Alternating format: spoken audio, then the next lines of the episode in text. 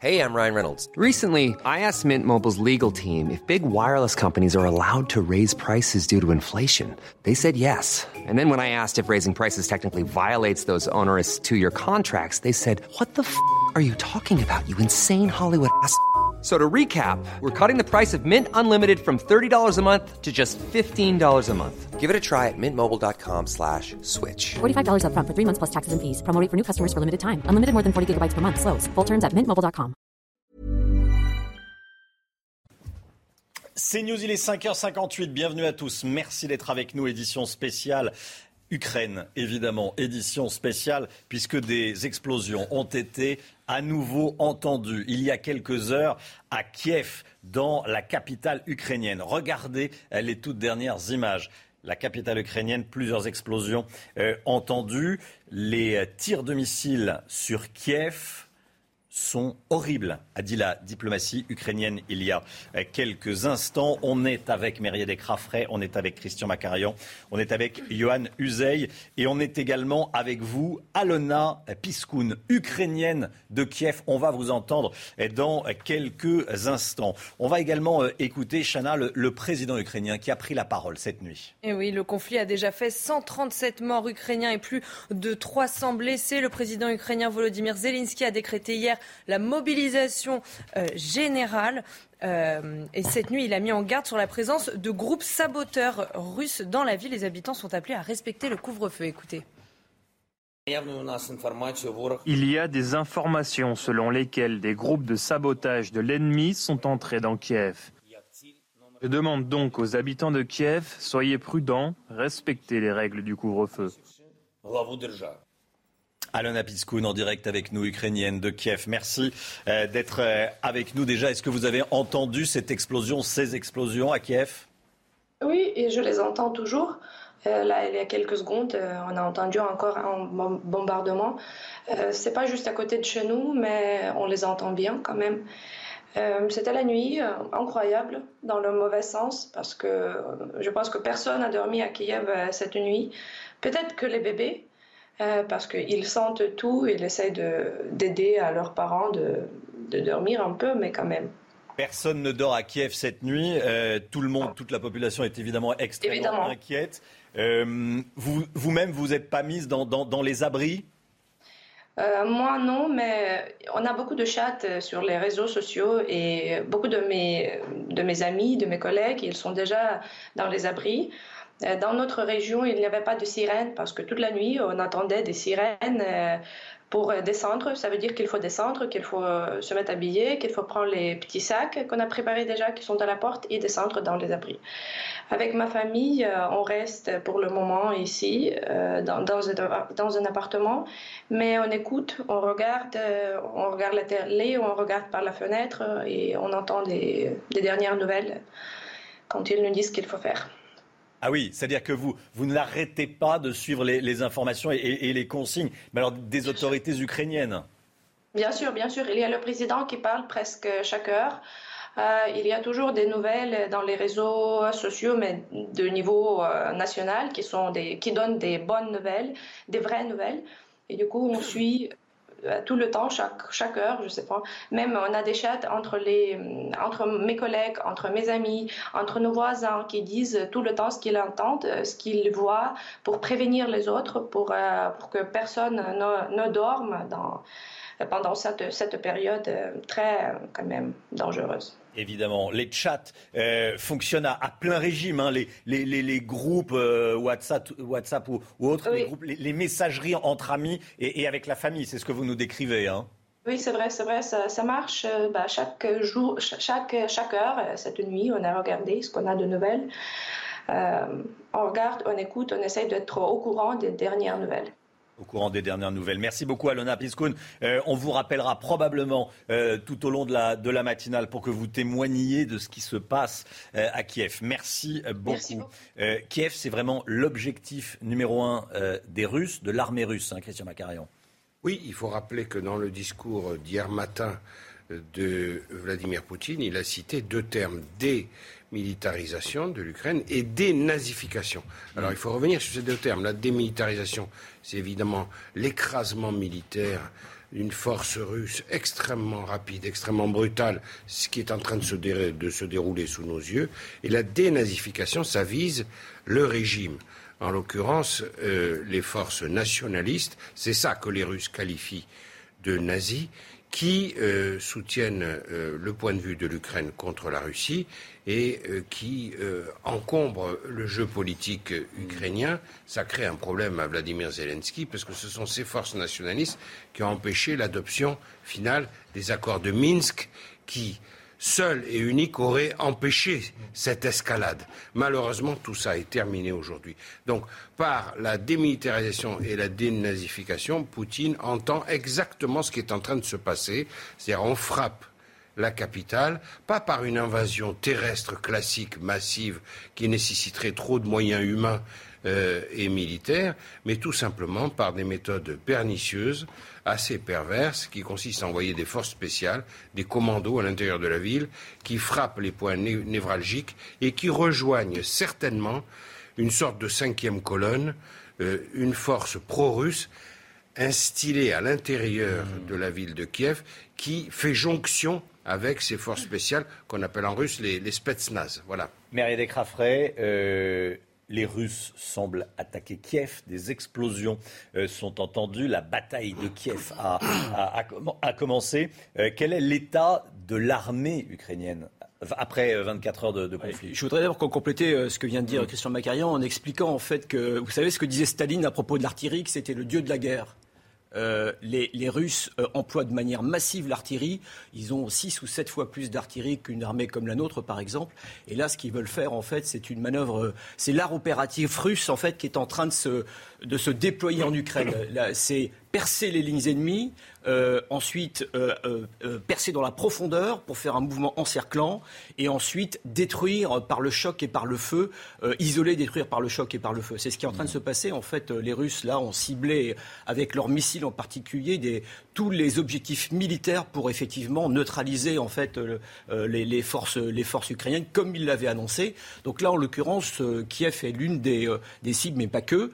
Et effectivement, euh, on peut y ajouter les forces euh, spéciales. Il y a à peu près 7-8 000 spetsnaz, euh, c'est-à-dire ces commandos militaires spéciaux qui sont redoutables dans, l'armée russe. Alors évidemment, ils ne sont peut-être pas tous là présents. il y a également des forces parachutistes. Ils ont, je crois, je pense, les Russes, ils ont fait plusieurs opérations héliportées. Ils sont très manœuvrants, très réactifs. Et face à eux, il y avait une armée ukrainienne qui avait quand même un handicap majeur, c'est que depuis 7 à 8 ans, elle était scotchée, elle était encadrée éliminée dans ces fameuses tranchées euh, sur la ligne de front avec le Donbass. Donc elle avait perdu finalement l'habitude de manœuvrer. Et ça, c'était une véritable faiblesse euh, euh, pour l'Ukraine.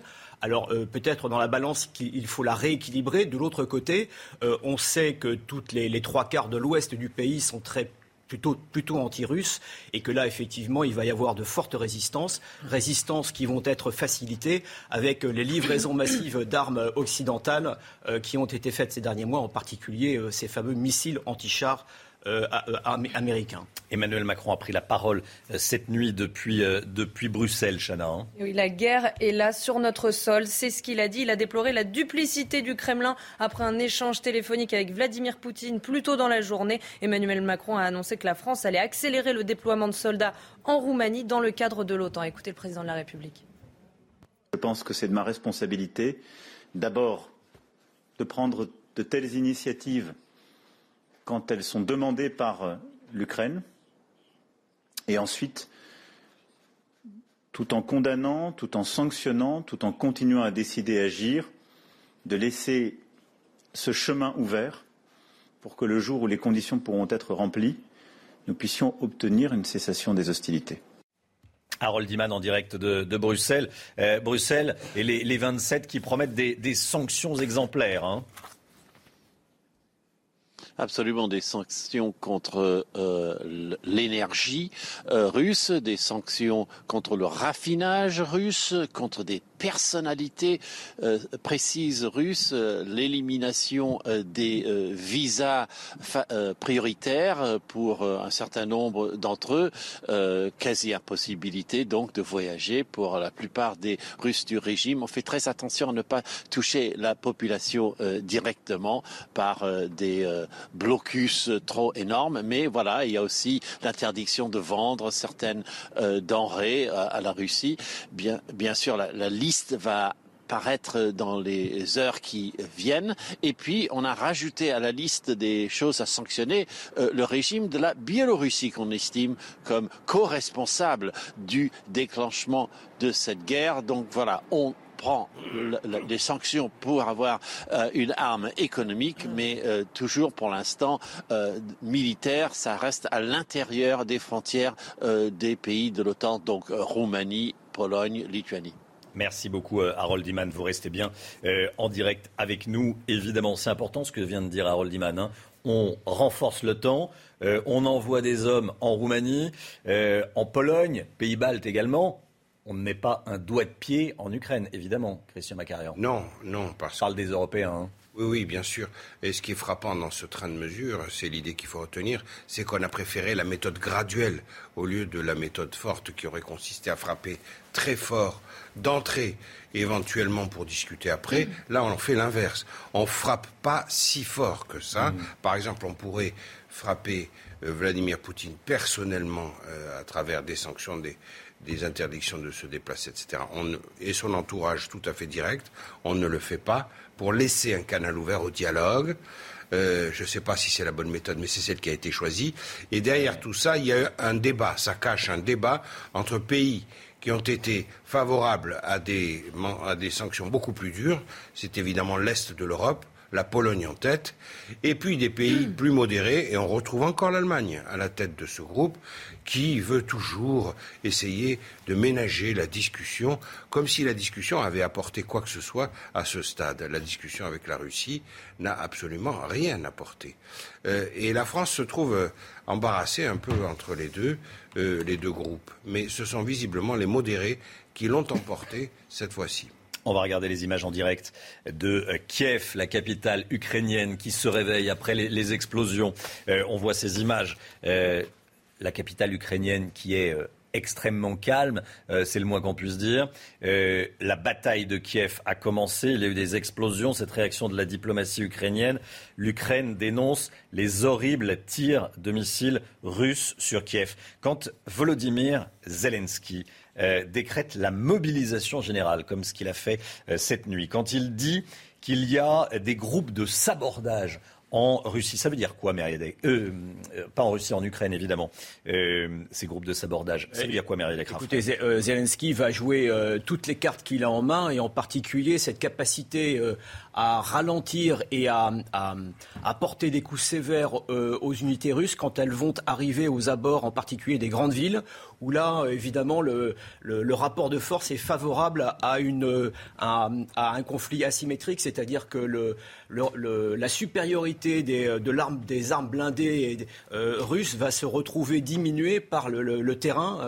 C'est un terrain urbain très compliqué, dans lequel il est beaucoup plus favorable de faire des combats retardateurs de type guérilla. C'est ça que Zelensky va faire. Et à mon avis, effectivement, vous disiez pas un pas officiellement de l'OTAN en Ukraine, mais à mon avis. Euh, euh, L'OTAN va monter en puissance pour appuyer, aider euh, de manière distra- discrète et voire peut-être de moins en moins discrète euh, cette, ce combat en fait qui va se mettre en place, ce combat de type contre-insurrection pour essayer de d'user et surtout de, de casser le moral et de renverser finalement le euh, comment dirais-je le renverser en fait le rapport de force des volontés et de la psychologie. C'est ça qui va se jouer euh, dans les heures qui viennent. C'est pour ça que je pense que l'opération russe a intérêt d'être relativement courte, sinon ça va être très compliqué pour eux. Christian Macarian, un mot de Christian Macarian, et on va écouter euh, dire ce qu'a que dit. Zelensky joue sa peau à titre personnel, mais clairement. Et ça, il ne faut pas le négliger. Euh, il peut Très être. concrètement, les Russes vont aller euh, Ah, ils le peuvent très bien. physiquement. Ils, peuvent, ils, ils le ciblent et Il le cible, ça veut dire quoi? Ça veut dire qu'il peut être capturé, voire Neutralisé. voire neutralisé. Voire neutralisé en langage de défense. c'est clairement- Les Russes sont en train de démontrer qu'ils peuvent frapper à tout moment le palais présidentiel, par exemple. euh, et ou le Parlement, la Rada. Donc euh, c'est ça qu'ils sont en train de démontrer. Donc Zelensky est prévenu. Il le sait. Hmm. C'est pas par hasard qu'il intervient toutes les heures. Alors, il a le choix entre plusieurs scénarios. Évidemment, il y en a un qui s'appelle la fuite, qui est le moins honorable, mais euh, il a l'air assez courageux pour le moment. Il- il- il- mais, mais- mais ce n'est que le début. Euh, en tout cas, il sait à quoi s'en tenir, et les Russes n'hésiteront pas. Bien sûr, euh, ce ne sera pas une action claire et nette. Euh, il y aura eu des commandos ou des choses tout à fait obscures qui euh, contribueront à le faire chuter, mais on ne saura peut-être pas tout, mais incontestablement, Zelensky est personnellement visé par les Russes. Écoutez ce que disait Jean-Yves Le Drian hier soir sur le plateau de TF1. Donc, il rompt avec ses engagements, il rompt aussi avec euh, ses engagements personnels qu'il fait avec les uns et les autres. C'est un cynique et c'est un dictateur. Vladimir Poutine doit aussi comprendre que l'Alliance Atlantique est une alliance nucléaire. J'en dirai pas plus. L'Alliance Atlantique est une alliance nucléaire. Euh, c'est un rappel en forme de menace de la part du ministre français des Affaires étrangères. C'est un, un- rendu pour un prêté, puisque Vladimir Poutine, il y a quelques heures, a clairement euh, menacé euh, les Occidentaux euh, d'une, euh, du feu nucléaire si ceux-ci se mêlaient en quelque sorte de ce qui se passe en Ukraine. Poutine a dit euh, si quelqu'un interfère avec euh, ce que je suis en train de faire en Ukraine, euh, il y aura une réponse euh, de type histo, de comme jamais vu dans l'histoire. jamais vu dans C'est l'histoire. clairement, Bon, c'est clairement on la compris. rhétorique, c'est clairement la rhétorique de la dissuasion nucléaire. Mm. C'est pas la première fois qu'il l'emploie. Mais là, très Et- concrètement, quand et- euh, le ministre français des Affaires étrangères va dire sur le plateau d'une chaîne de télévision en France, euh, va rappeler que l'OTAN est une alliance nucléaire, le message revient directement aux oreilles alors, du il, président faut, russe. il faut nuancer ce que vient de dire Jean-Yves Le Drian, parce que je vous rappelle quand même que la France ne fait pas partie du comité des plans nucléaires de l'OTAN, donc c'est un peu plus compliqué. Hmm. Euh, c'est bien d'ailleurs la, la- la nuance de la position française, et là on est dans la rhétorique, mais bon, pour l'instant, euh, Hmm. euh, pour l'instant, on reste vraiment dans la rhétorique. C'est simplement une- un dialogue stratégique. C'est une manière de dire qu'on n'écarte pas l'idée que l'OTAN dispose aussi de forces nucléaires, euh, notamment deux puissances, la France, les- les- le Royaume-Uni et euh, trois puissances et les États-Unis. Donc ça fait trois contre un quelque part. C'est une manière diplomatique de rappeler l'usage de la force qui n'est pas à l'avantage de la Russie. C'est ça que doit vouloir dire le ministre des Affaires Joe Biden a pris la parole ces dernières heures. Elisabeth Guedel en direct de New York. Quelle est la position américaine, Elisabeth?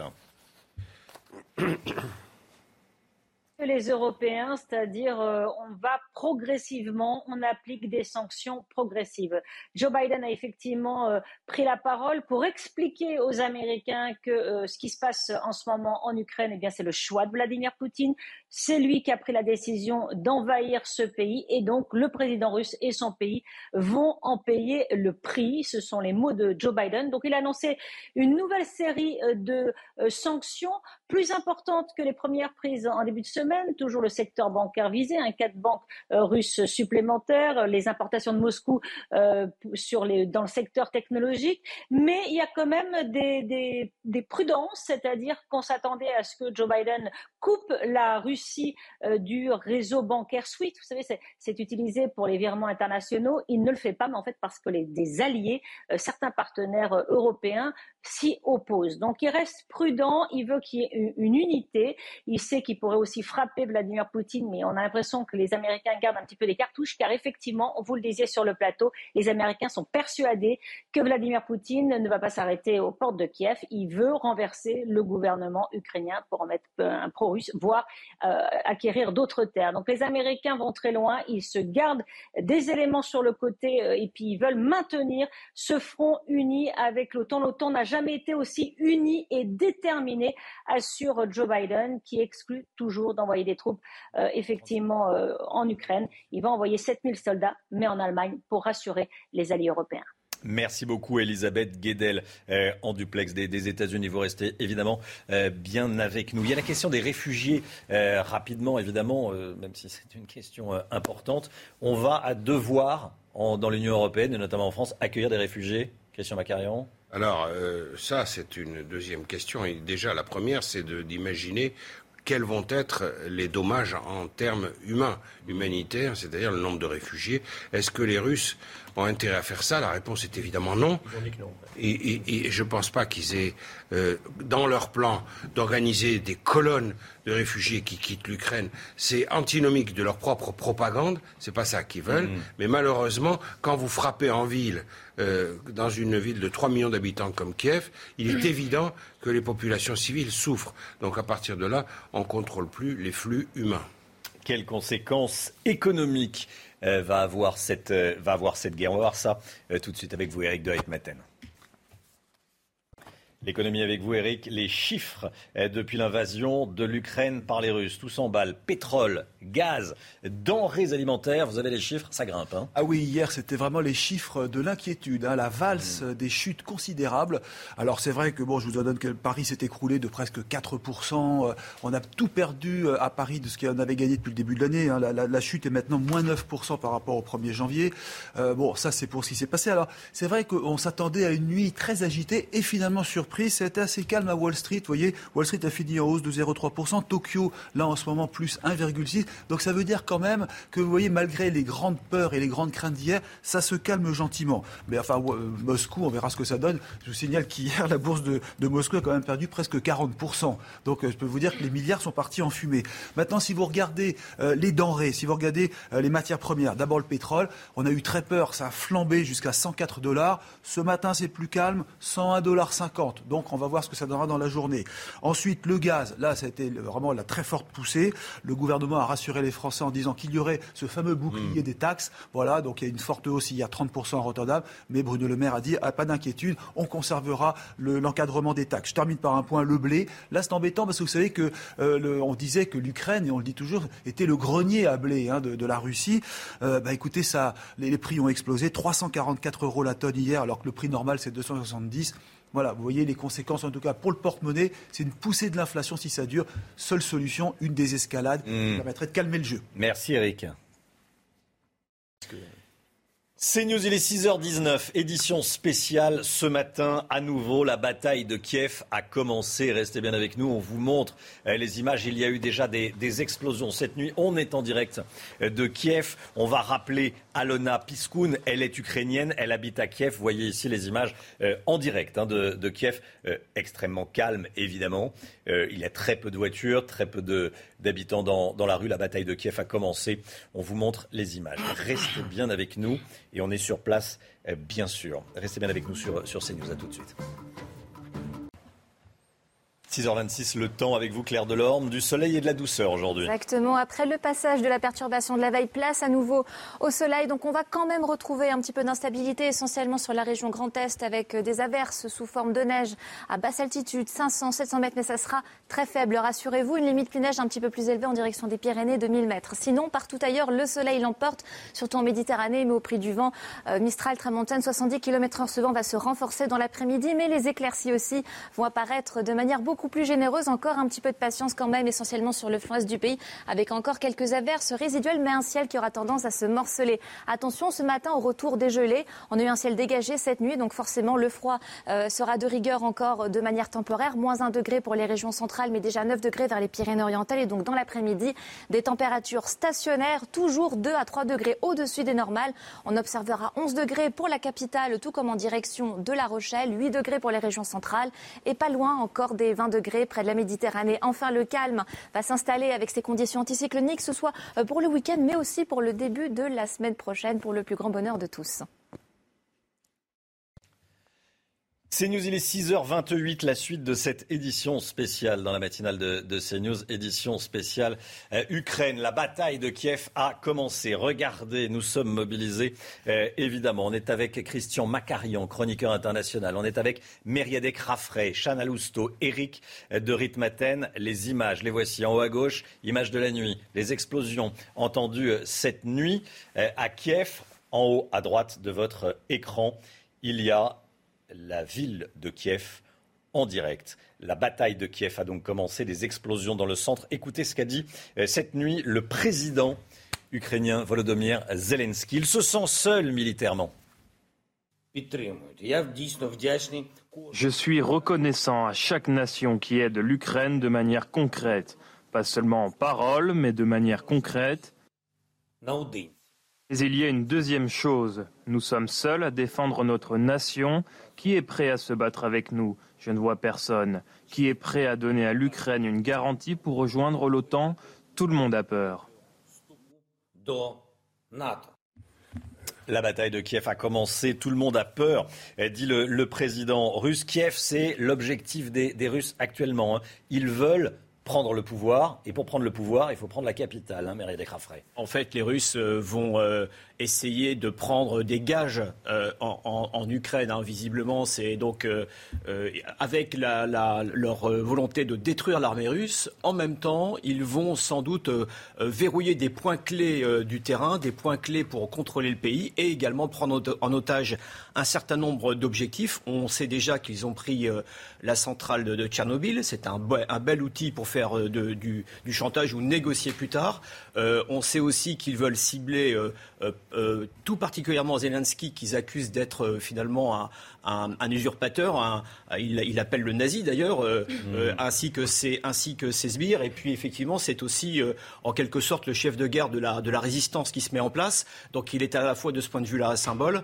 Alors après, on verra comment, comment ils veulent le cibler. Est-ce qu'ils veulent le neutraliser ou est-ce que les commandos spéciaux russes vont mettre la main sur lui? C'est dans les heures qui viennent que se va, va se jouer une partie euh, du, de l'affrontement en fait euh, psychologique et euh, politique finalement dans, dans, dans, cette guerre à l'est de l'Europe.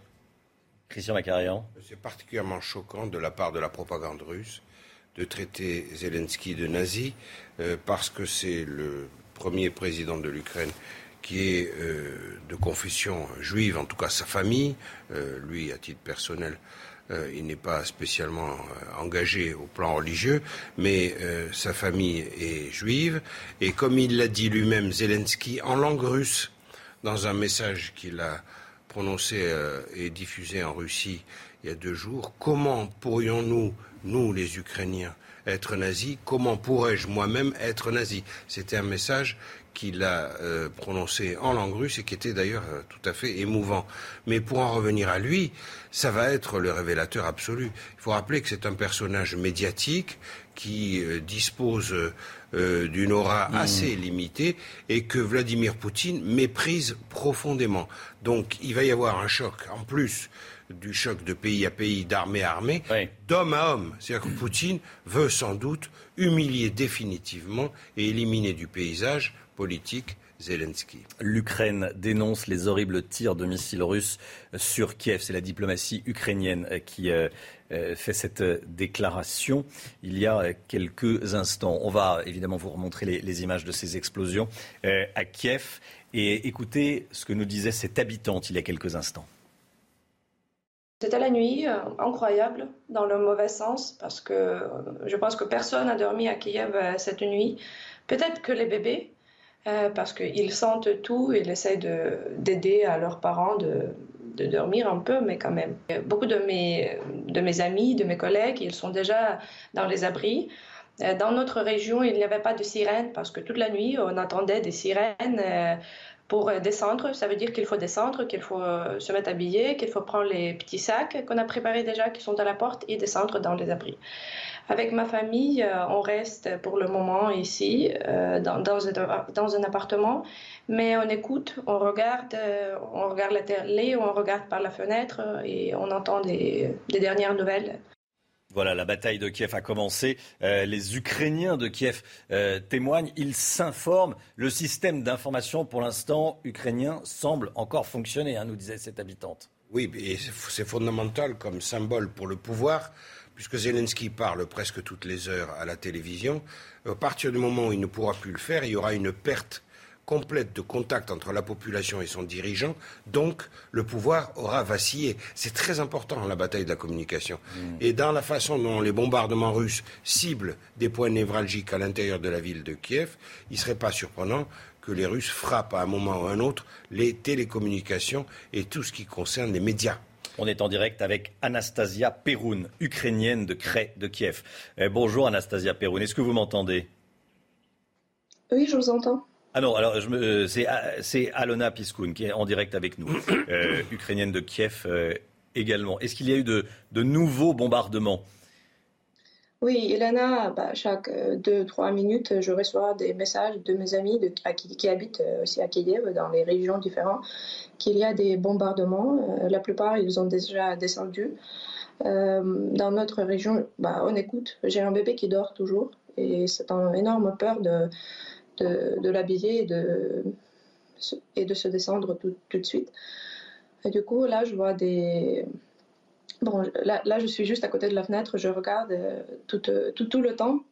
J'essaye d'être toujours au courant de ce qui se passe et d'écouter des sirènes. Pour le moment, dans notre région, il n'y a pas de sirènes. Du coup, on reste chez nous dans un appartement chez vous dans les appartements. A priori, je dis bien a priori, puisque vous ne voyez pas tout ce qui se passe, mais ce sont des, des cibles militaires qui sont visées, où il y a également des, des dégâts. Il y a des photos qu'on va vous montrer, euh, qui ont été tweetées par le, le, maire de Kiev, hein, d'un immeuble d'habitation qui a été touché. Bien sûr, c'est vrai qu'il y a un immeuble résidentiel avec des gens qui, qui a été touché, qui a été en, feu euh, ce matin. Euh, il n'y a pas de mort, si je ne me trompe pas, mais il y a des, il y a déjà des blessés, bien sûr. Du coup, ce ne sont pas que des bases militaires ou quelque chose comme ça, ce qu'ils nous disent euh, en Russie, mais il y a un peu de tout. Et on attend, on attend toujours euh, qu'ils vont, vont aller euh, et prendre le Kiev. Pour prendre le Kiev, comment, ça, comment appeler ça, je, je ne même sais pas prendre le pouvoir à Kiev. De là, de là où vous êtes, vous ne voyez pas de, troupes russes au sol, pas de chars russes pour l'instant. Euh, oui, pour l'instant, je ne vois rien, mais j'ai une copine qui habite euh, aux alentours de Kiev et euh, ce qu'ils nous disent, que les, troupes, ils vont aller par ce chemin. Du coup, elle va me dire tout de suite si elle voit quelque chose et on va descendre, on va nous habiller et descendre tout de suite juste après son message. Voilà, on voit à l'antenne les images dont je viens de vous parler, ce sont les images fournies par le, maire de Kiev. C'est un... À la rive gauche de Kiev, pardon. Décrivez-nous ces images. Si vous voulez, oui, vous avez peut-être un retour de, de CNews depuis, euh, depuis Kiev. Décrivez-nous ces images. Oui, on sait déjà que euh, cet immeuble est en feu, qu'il n'y a pas de mort, mais il y a une dizaine de blessés. Il y a euh, une personne qui a blessé assez fortement. C'est tout ce qu'on sait pour le moment, mais c'est juste un immeuble où il y avait des, des gens, des peuples ukrainiens. C'est pas une euh, chose militaire, une un bâtiment militaire ou quelque chose comme ça. Hmm. Je connais pas, je connais pas les noms des, euh, de, de, de, ceux qui produisent les bombardements comme ça, avec quoi ils ont fait euh, cette chose, mais c'est sûr qu'il y en avait des bombardements. Restez, restez avec nous, euh, Alona Piscoun. Un, éclairage, Marie Descrafres, oui, en fait, spécialiste défense. On sait, on sait, en fait que le, euh, les cibles euh, ont été euh, réalisées avec des tirs de missiles stratégiques de type calibre. Ce sont des missiles russes qui sont tirés soit depuis le sol, soit depuis des avions et qui sont rapides et qui sont relativement précis. Hmm. Alona Piscoun, restez bien avec nous. Si euh, vous entendez les, sirènes, vous envisagez d'aller dans les, dans les abris, c'est ça qui se passe euh, très concrètement. Vous, êtes, vous avez quoi Un sac dans l'entrée, euh, prêt, à, prêt à, descendre? Exactement, on a deux sacs pour la famille, pour moi, mon mari et notre bébé. Ils sont juste à côté de la porte. après, on s'habille et on descend tout de suite. Et vous descendez tout de suite. merci beaucoup de, de témoigner merci. Et je ne sais que rajouter à part euh, euh, du, on vous envoie du, courage. Et voilà. Et on pense bien à vous. Euh, merci et, on va vous rappeler euh, évidemment. Euh, il est 6h38. On va parler de, des attaques cyber, c'est important, dans un instant. On va tout d'abord partir en, en, Belgique, à Bruxelles, retrouver Harold Iman en direct avec nous. Euh, Vladimir Poutine a reçu un coup de fil d'Emmanuel Macron ces dernières heures. C'est le président français qui l'a déclaré. Emmanuel Macron qui veut maintenir le dialogue, forcément, avec, euh, avec la, Russie. Il y a encore ce lien Paris-Moscou par, euh, par téléphone. C'est ce qu'a dit le président français lors d'une conférence de presse avec euh, les Européens, Charles Michel et également Ursula von der Leyen. C'était en pleine nuit à, Bruxelles où vous vous trouvez, Harold. Hein? Tout à fait. Il y a même pas tout à fait trois heures, euh, le président de la République a expliqué pourquoi il avait téléphoné à Vladimir Poutine alors que la guerre avait déjà éclaté, eh bien c'était à la demande du président ukrainien Zelensky qu'il a effectué ce coup de fil et l'échange a été, et je cite le président de la République, franc, direct et rapide. Et en fait, les arguments qu'a fait, valoir euh, Emmanuel Macron n'ont pas du tout porté. Vladimir Poutine a fait, dans un communiqué, comprendre que c'était lui qui avait expliqué au président français pourquoi il agissait comme il agissait de, euh, plein droit, sans, aucune, sans aucun complexe. Et donc, euh, le président a quand même dit que le président, enfin, notre président a dit que Vladimir Poutine était un petit peu était excessif et avait véritablement euh, bouleversé l'histoire euh, de l'Europe, mais mais que ce chemin de contact restait ouvert parce qu'il faudrait un jour ou l'autre euh, revenir en arrière, rétro-pédaler, et donc il fait ça, notre président, à la demande du président ukrainien pour euh, voilà maintenir ce canal de communication et non pas du tout parce qu'il quémande une quelconque, un quelconque rôle auprès de Vladimir Poutine. Merci Harold, restez bien avec nous depuis Bruxelles. On quitte Bruxelles, on part aux États-Unis retrouver Elisabeth Guedel.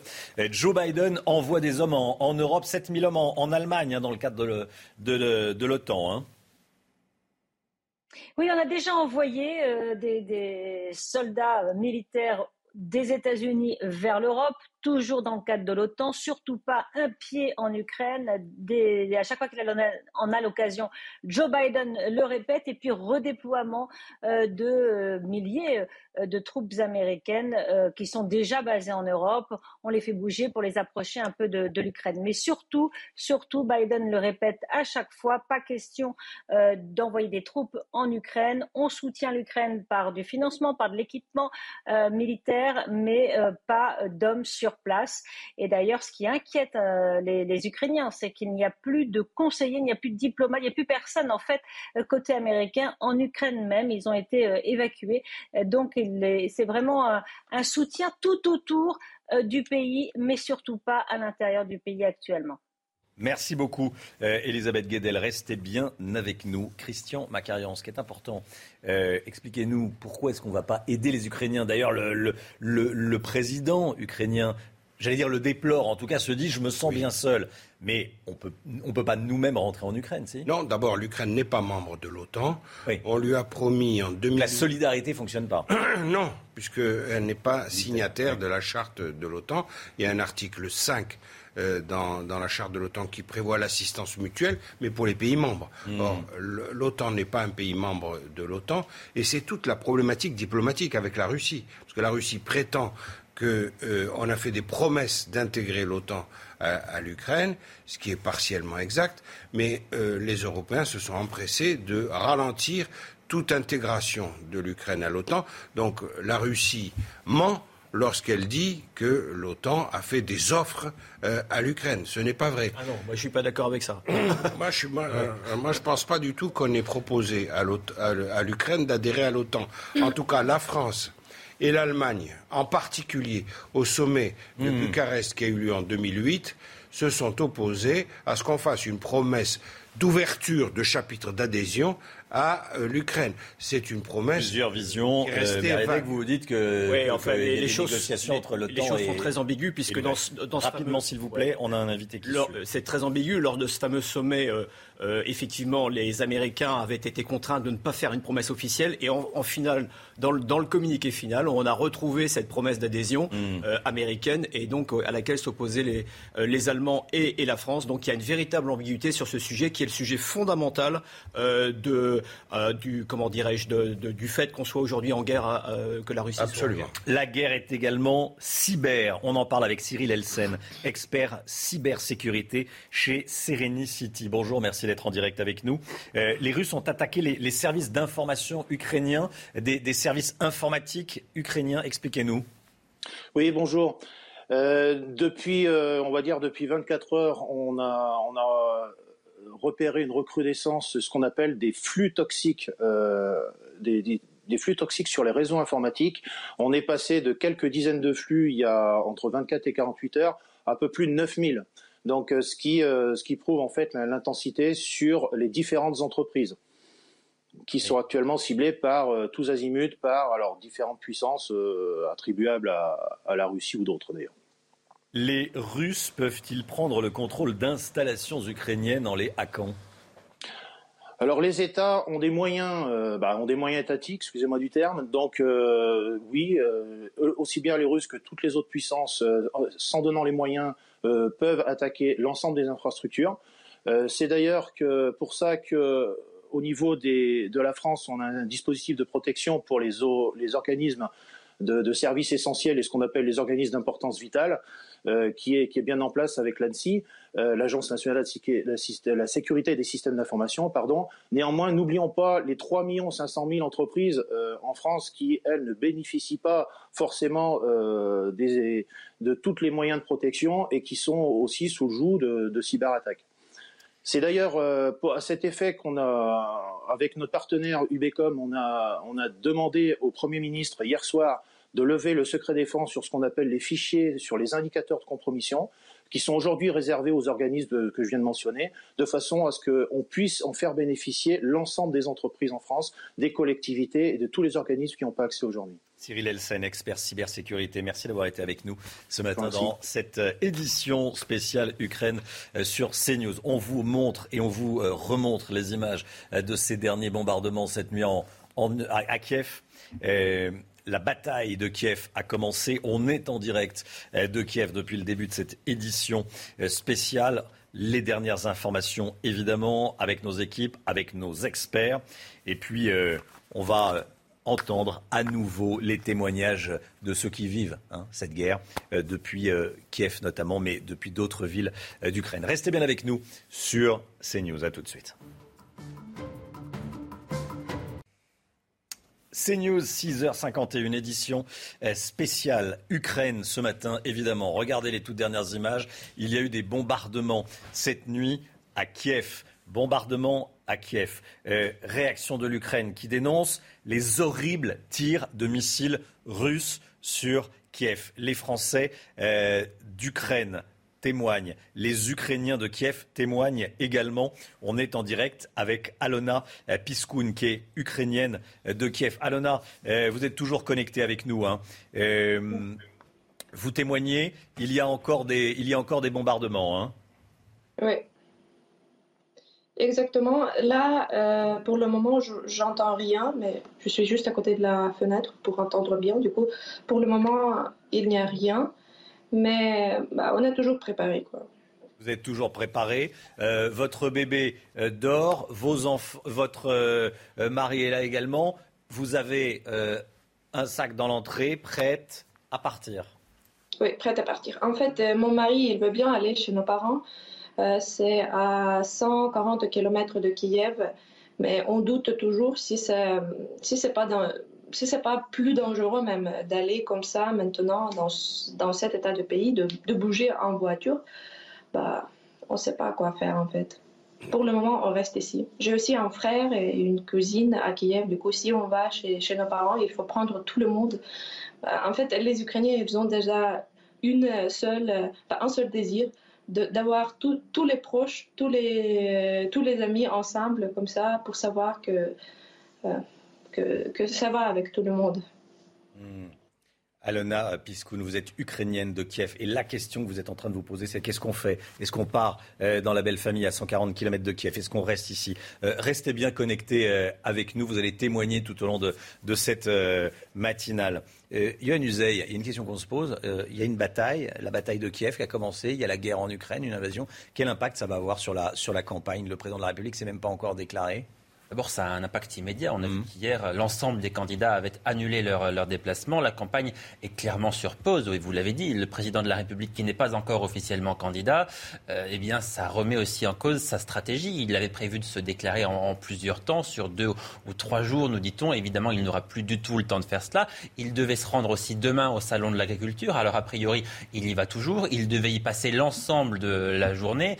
Là, on imagine que ce sera une visite écourtée. Il y restera seulement quelques quelques heures le matin pour, dès l'après-midi, eh bien, reprendre son agenda diplomatique et pour gérer évidemment cette crise. Et puis la politique étrangère qui généralement n'est pas ce qui est le plus important dans une campagne électorale française. La politique étrangère généralement n'est pas le sujet majeur. Là, ça redevient, ça devient le sujet majeur au détriment du reste. Donc on voit bien que tous les sujets qui faisaient la campagne jusqu'à mmh. présent sont en train d'être éclipsés. Et puis ça peut pénaliser aussi, bien sûr, cette campagne, euh, certains candidats. C'est là que ça, rebat les cartes. Des, des candidats comme Jean-Luc Mélenchon, Marine Le Pen, Éric Zemmour, qui s'étaient plutôt positionnés en faveur de Vladimir Poutine. Marine Le Pen et Éric Zemmour qui avaient même dit il n'y aura pas de guerre en Ukraine. Vladimir Poutine n'envahira pas l'Ukraine. Euh, très clairement, euh, ils sont un peu décrédibilisés maintenant sur cette question. Ils vont avoir du mal à aller attaquer Emmanuel Macron sur sa gestion de la crise en Ukraine. D'ailleurs, on voit bien qu'ils sont très silencieux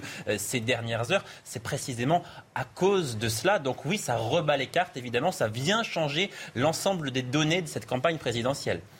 Christian Macarian, vous vouliez réagir? Euh, oui, je pense que ça va avoir un impact complet euh, et assez fort, non pas dans le sens où les électeurs voteraient en fonction de l'actualité internationale, parce que ça c'est en sciences politiques une constante, ça ne se produit pas, les gens ne votent pas en fonction de l'international, mais en revanche, pour jauger de la stature des candidats, ça va avoir incontestablement un, impact. Et alors le paradoxe, c'est qu'on n'en parle jamais, mais une des personnes qui, dans cette campagne, connaît le mieux le monde russe et la culture russe, c'est Valérie Pécresse qui euh, a fait, euh, quand elle était jeune déjà, euh, une immersion dans la société russe. Qui parle russe couramment Qui parle russe, et c'est celle qui, le connaît, qui connaît le, le, mieux la société russe. Et curieusement, elle apparaît peu sur ce chapitre-là alors hmm. qu'honnêtement, elle pourrait dire davantage de choses. Et je voudrais qu'on regarde, euh, on, va, on va quitter la, campagne présidentielle française pour l'instant. Bon. Euh, je voudrais qu'on regarde les, quelque chose, des chiffres qui sont très parlants. Les PIB, produit intérieur brut, c'est la, c'est la puissance économique d'un pays. PIB de la Russie, 1483 milliards de dollars euh, en 2020. PIB de la France, 2630 milliards de dollars. Bon, c'est pas accessoire ce qu'on est en train de voir. Attention. il y a une nuance à faire. Ah. Oui. Oui, considérable. Ça s'appelle la PPA, la parité de pouvoir d'achat. Je pense que sera d'accord. Exactement d'accord avec ça. C'est très important pour les investissements militaires. C'est-à-dire qu'on mélange des choses qui sont difficilement mélangeables. Comme l'économie russe n'est pas concurrentielle. Et il faut prendre euh, les choses. Un milliard ici n'est pas la même chose. Un milliard de dollars ici, dans une économie ouverte mmh. comme le, et libérale comme l'économie euh, française. Et c'est une économie qui est moins importante que la nôtre quand même. oui, oui, le PIB strict, c'est celui de l'Espagne avec 140 millions d'habitants. C'est ce qu'a dit le secrétaire d'État euh, oui, européenne Clément Beaune. Mais euh, c'est le PIB de l'Espagne avec quasiment 100 millions d'habitants en plus. Hmm. Ça veut dire que le PIB par tête n'est pas élevé. Ça, c'est vrai. Mais pour autant, la Russie ne paye aucune de ses ressources naturelles. Elle n'a pas de facture pétrolière, elle n'a pas de facture gazière, elle n'a pas de facture alimentaire sur certains aspects. Et puis, c'est une société qui est habitée, habituée aux privations. Pour, expliquer, pour expliquer ça, on peut prendre un. On peut ça s'appelle, c'est une donnée internationale, pardon, je Excusez-moi. Ça s'appelle la PPA, parité de pouvoir d'achat, ce qui hmm. fait que c'est trompeur par exemple, les dépenses d'armement russe sont d'environ un peu moins de 70 milliards de dollars annuels. Celles des États-Unis de plus de 750 milliards Donc si vous dites ça, vous dites qu'on est à parité, euh, en disparité de 1 à 10 dans les dépenses militaires entre la Russie et les États-Unis. Or, or, en vérité, l'armée russe a effectué une rénovation spectaculaire de ses armements parce que justement, il faut compter en termes de parité de pouvoir d'achat. 6h58, édition spéciale Ukraine. Cette édition spéciale se, poursuit. On va faire un, petit point euh, météo en France tout de suite avec Claire Delorme. Regardez. people.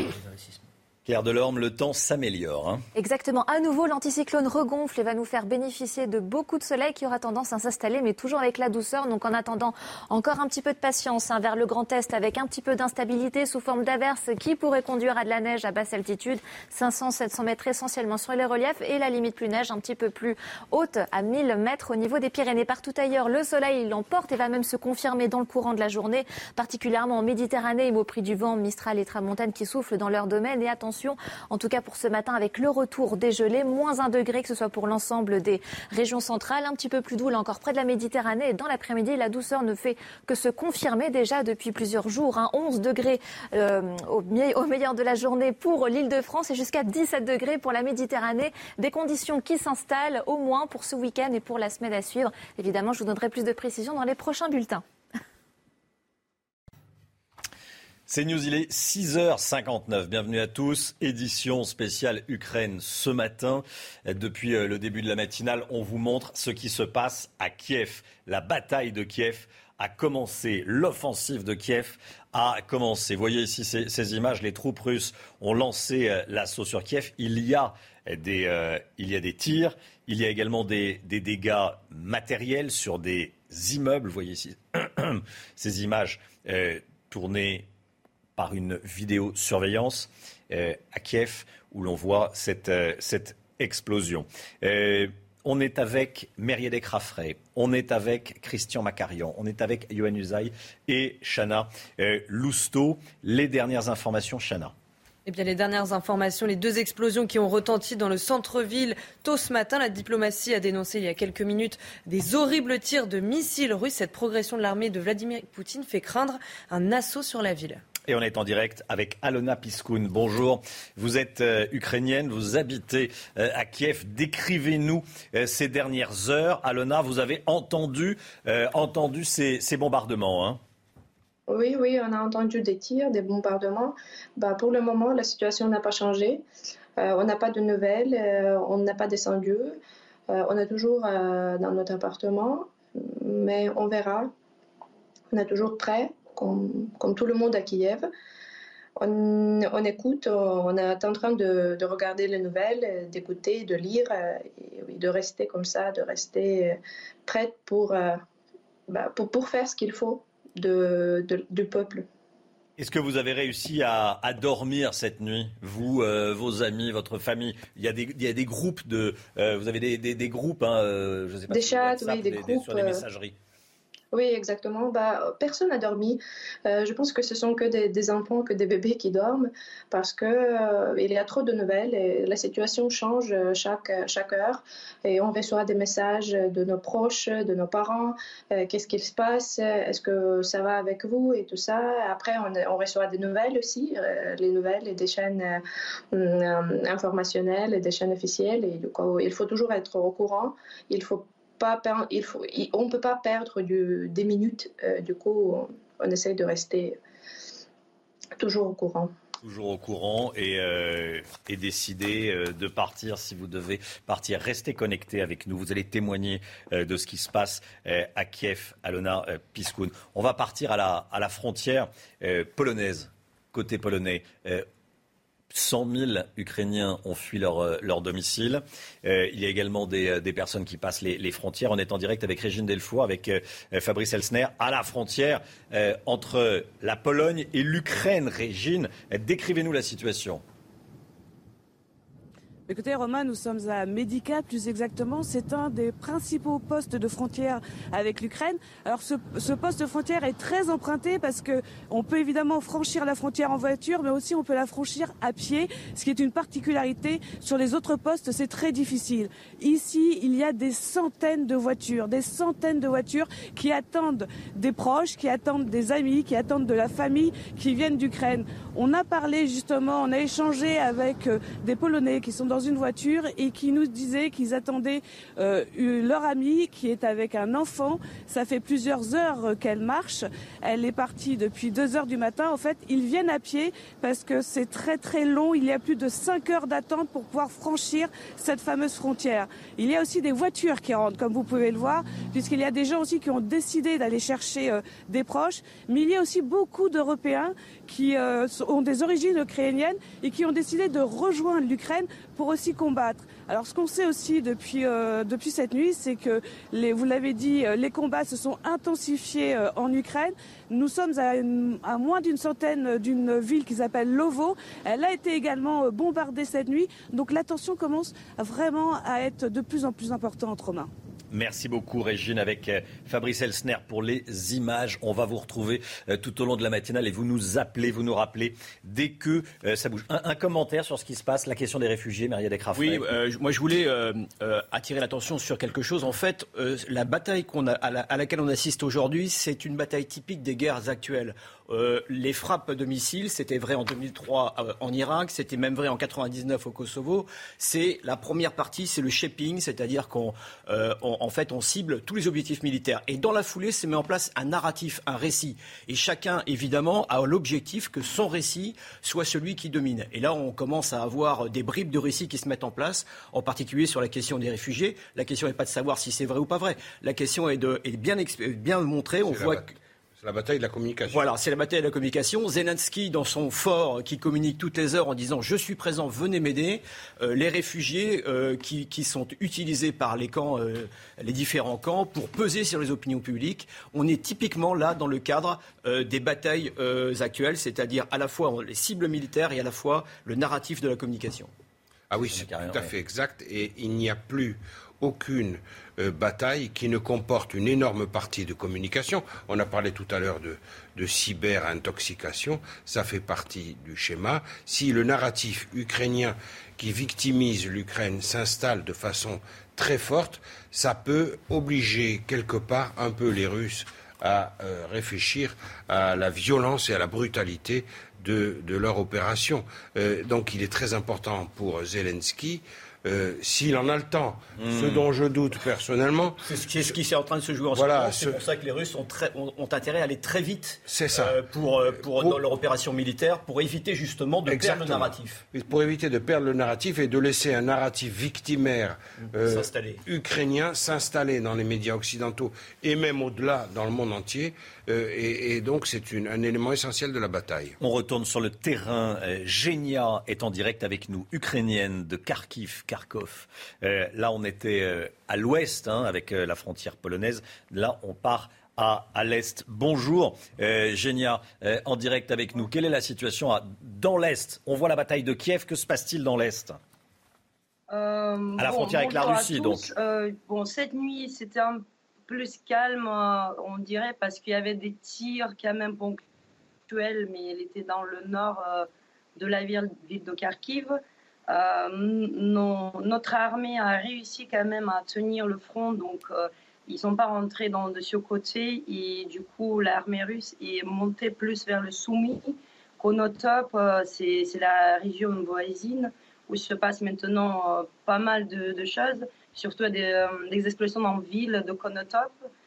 Et nous, le, dernier, la dernière explosion qu'on a eue, c'était vers 21h. Il y avait une alerte générale mais passé par les euh, messages par le maire de euh, Kharkiv Terikov. Et bon, on est descendu dans, dans l'abri, c'est dans, dans, la cave. Il n'y avait plus rien, il y avait juste euh, quelques échos. Donc pour le moment, c'est calme chez nous, la ville est vide. Les gens restent chez eux comme c'était annoncé et qu'on a eu comme consigne en fait. Pour l'instant, je dis bien pour l'instant, euh, c'est calme. Merci beaucoup de, témoigner. Merci beaucoup euh, d'être euh, en direct avec nous depuis Kharkiv. Donc, l'est de l'Ukraine à la frontière. On va vous rappeler, bien sûr, on accueille sur le plateau Philippe Michel Kleisbauer. Bonjour. Bonjour, merci. vous êtes député modem du Var. Vous êtes vice-président du groupe d'amitié France-Ukraine, c'est à dire si vous connaissez le, le, terrain, et également chef de la, de la délégation française à la paix OTAN. L'Assemblée parlementaire. L'Assemblée parlementaire. OTAN, c'est ce qu'on me signale. Et Olivier d'Artigol. Euh, évidemment, euh, vous êtes euh, chroniqueur politique. on va parler de ce qui se passe en ce moment. Déjà, vous connaissez Kiev, bien sûr. La bataille de Kiev a, commencé, on peut le dire. Qu'est-ce que vous inspire comme commentaire, ce qu'on montre comme image à l'antenne et qu'on va revoir? Ce que ça m'inspire, ce sont les déclarations cette nuit du président Zelensky et, son appel et sa, bravoure et son appel à la résistance du peuple ukrainien. Et je suis persuadé que les Ukrainiens vont bien résister, que le peuple russe aussi va se soulever et que même les premiers cercles de Poutine ne le suivront pas. Moi, mon intime conviction, c'est que dans les jours, les semaines ou quelques mois qui viennent, Poutine s'effondrera. Il dit, et tous se turent et gardèrent le silence. Ils avaient honte de refuser, peur d'accepter.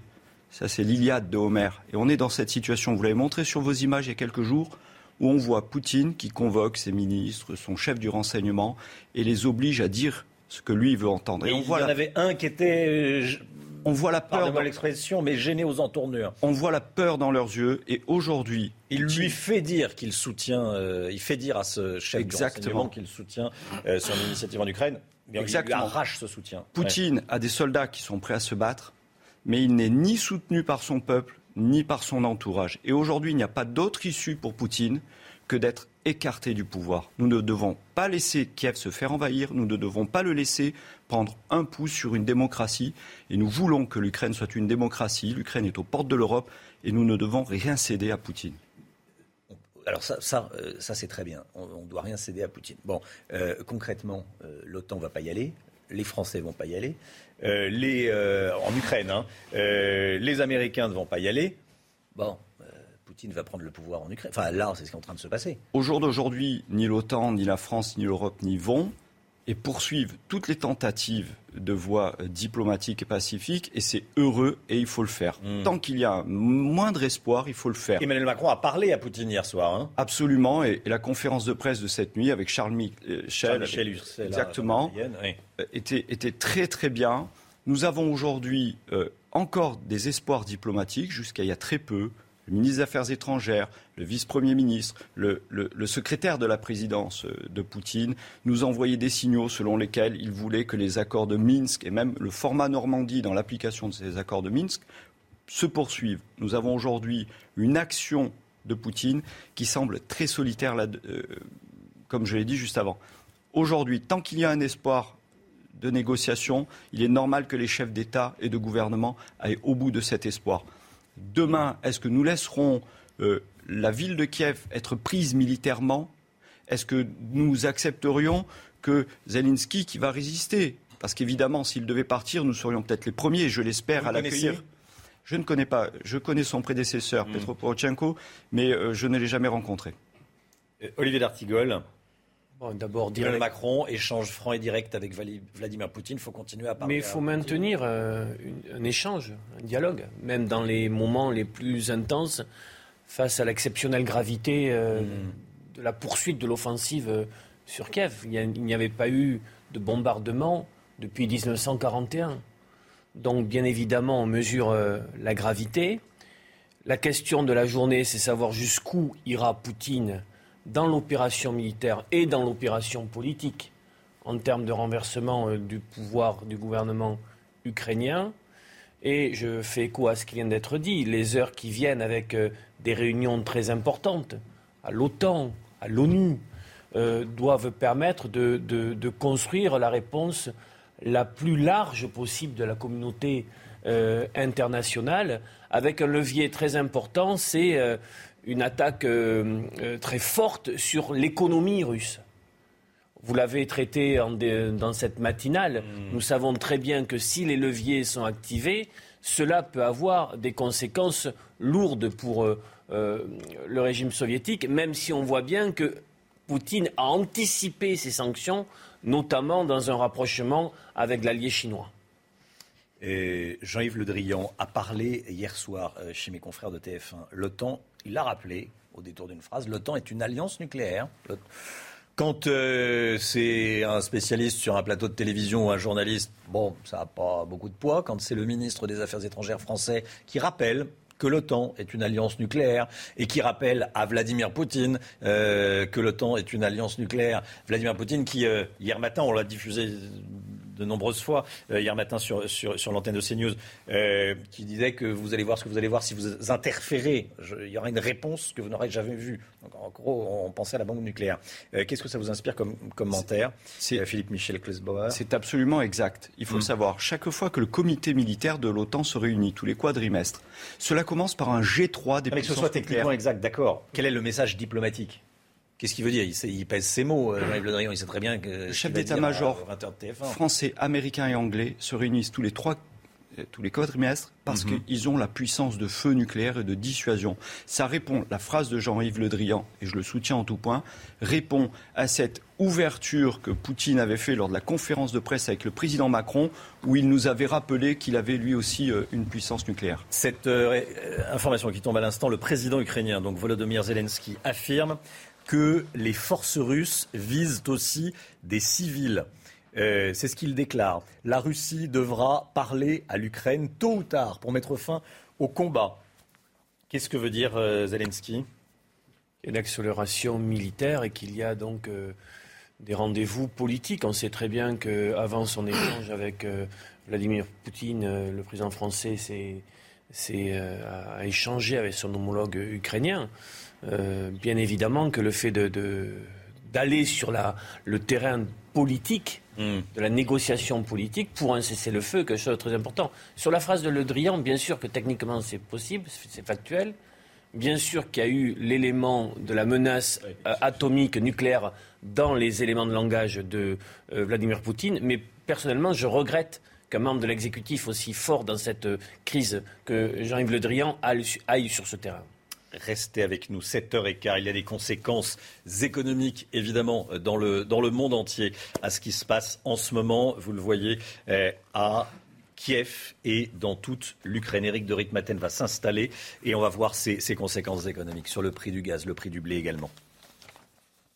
Les rails, là, je pense aussi. Éric de Ritmaten, les tout derniers chiffres, euh, conséquences économiques sur le prix des matières premières, le pétrole, le blé, ça s'emballe. Oui, alors hier c'était vraiment la panique. hein. On Mm. a perdu des milliards, notamment à Moscou, hein, avec euh, l'indice qui a perdu 34%. Donc ça en dit long sur la valeur des entreprises russes, détenues d'ailleurs par les oligarques bien souvent. Et puis euh, cette nuit, euh, après cette agitation, ça s'est un peu calmé. D'ailleurs Wall Street hier soir, et c'est un signe, et a terminé positive, premièrement. Ensuite ce matin, Tokyo bah, actuellement gagne 2%. Donc vous voyez quand même, on mise un peu sur un ralentissement, une désescalade. Bon, enfin bon, c'est en général les marchés financiers qui ont du flair. Là, ils sont un petit peu plus prudents. On verra tout à l'heure à Paris. Maintenant, vous avez raison pour ce qui est du pétrole. Le pétrole, hier, c'était un peu la catastrophe. hein. On est largement au-delà des 100 dollars le baril. Encore ce matin, ça se calme. On n'est plus qu'à 101. Hier, c'était 104. Donc, vous voyez, une petite détente. Euh, le gaz, alors là, c'est vraiment très très haut, hein, plus 30% hier en une journée. Et tout ça aura bien sûr un impact hein, sur le prix du gaz en France. Mais Bruno Le Maire a dit, attention, pas de, pas panique, on va maintenir quand même le bouclier euh, sur les taxes. Et je termine par, euh, par un point, le blé. Effectivement, vous avez raison, parce que c'est vrai que l'Ukraine est un pays forestier, est un pays agricole, avec le blé, le grenier à blé, on disait, de la Russie. Là, on est passé quand même hier de 270 euros euh, la tonne de blé côté à- en France à Rouen à 344. Donc vous voyez là aussi un boom plus euh, 20% d'un coup. Voilà, donc ça veut dire tout ça, ou 25% même, ça veut dire qu'il y a quand même des craintes, mais qu'aujourd'hui, point d'interrogation, espoir, ça pourrait un petit peu se calmer, s'apaiser.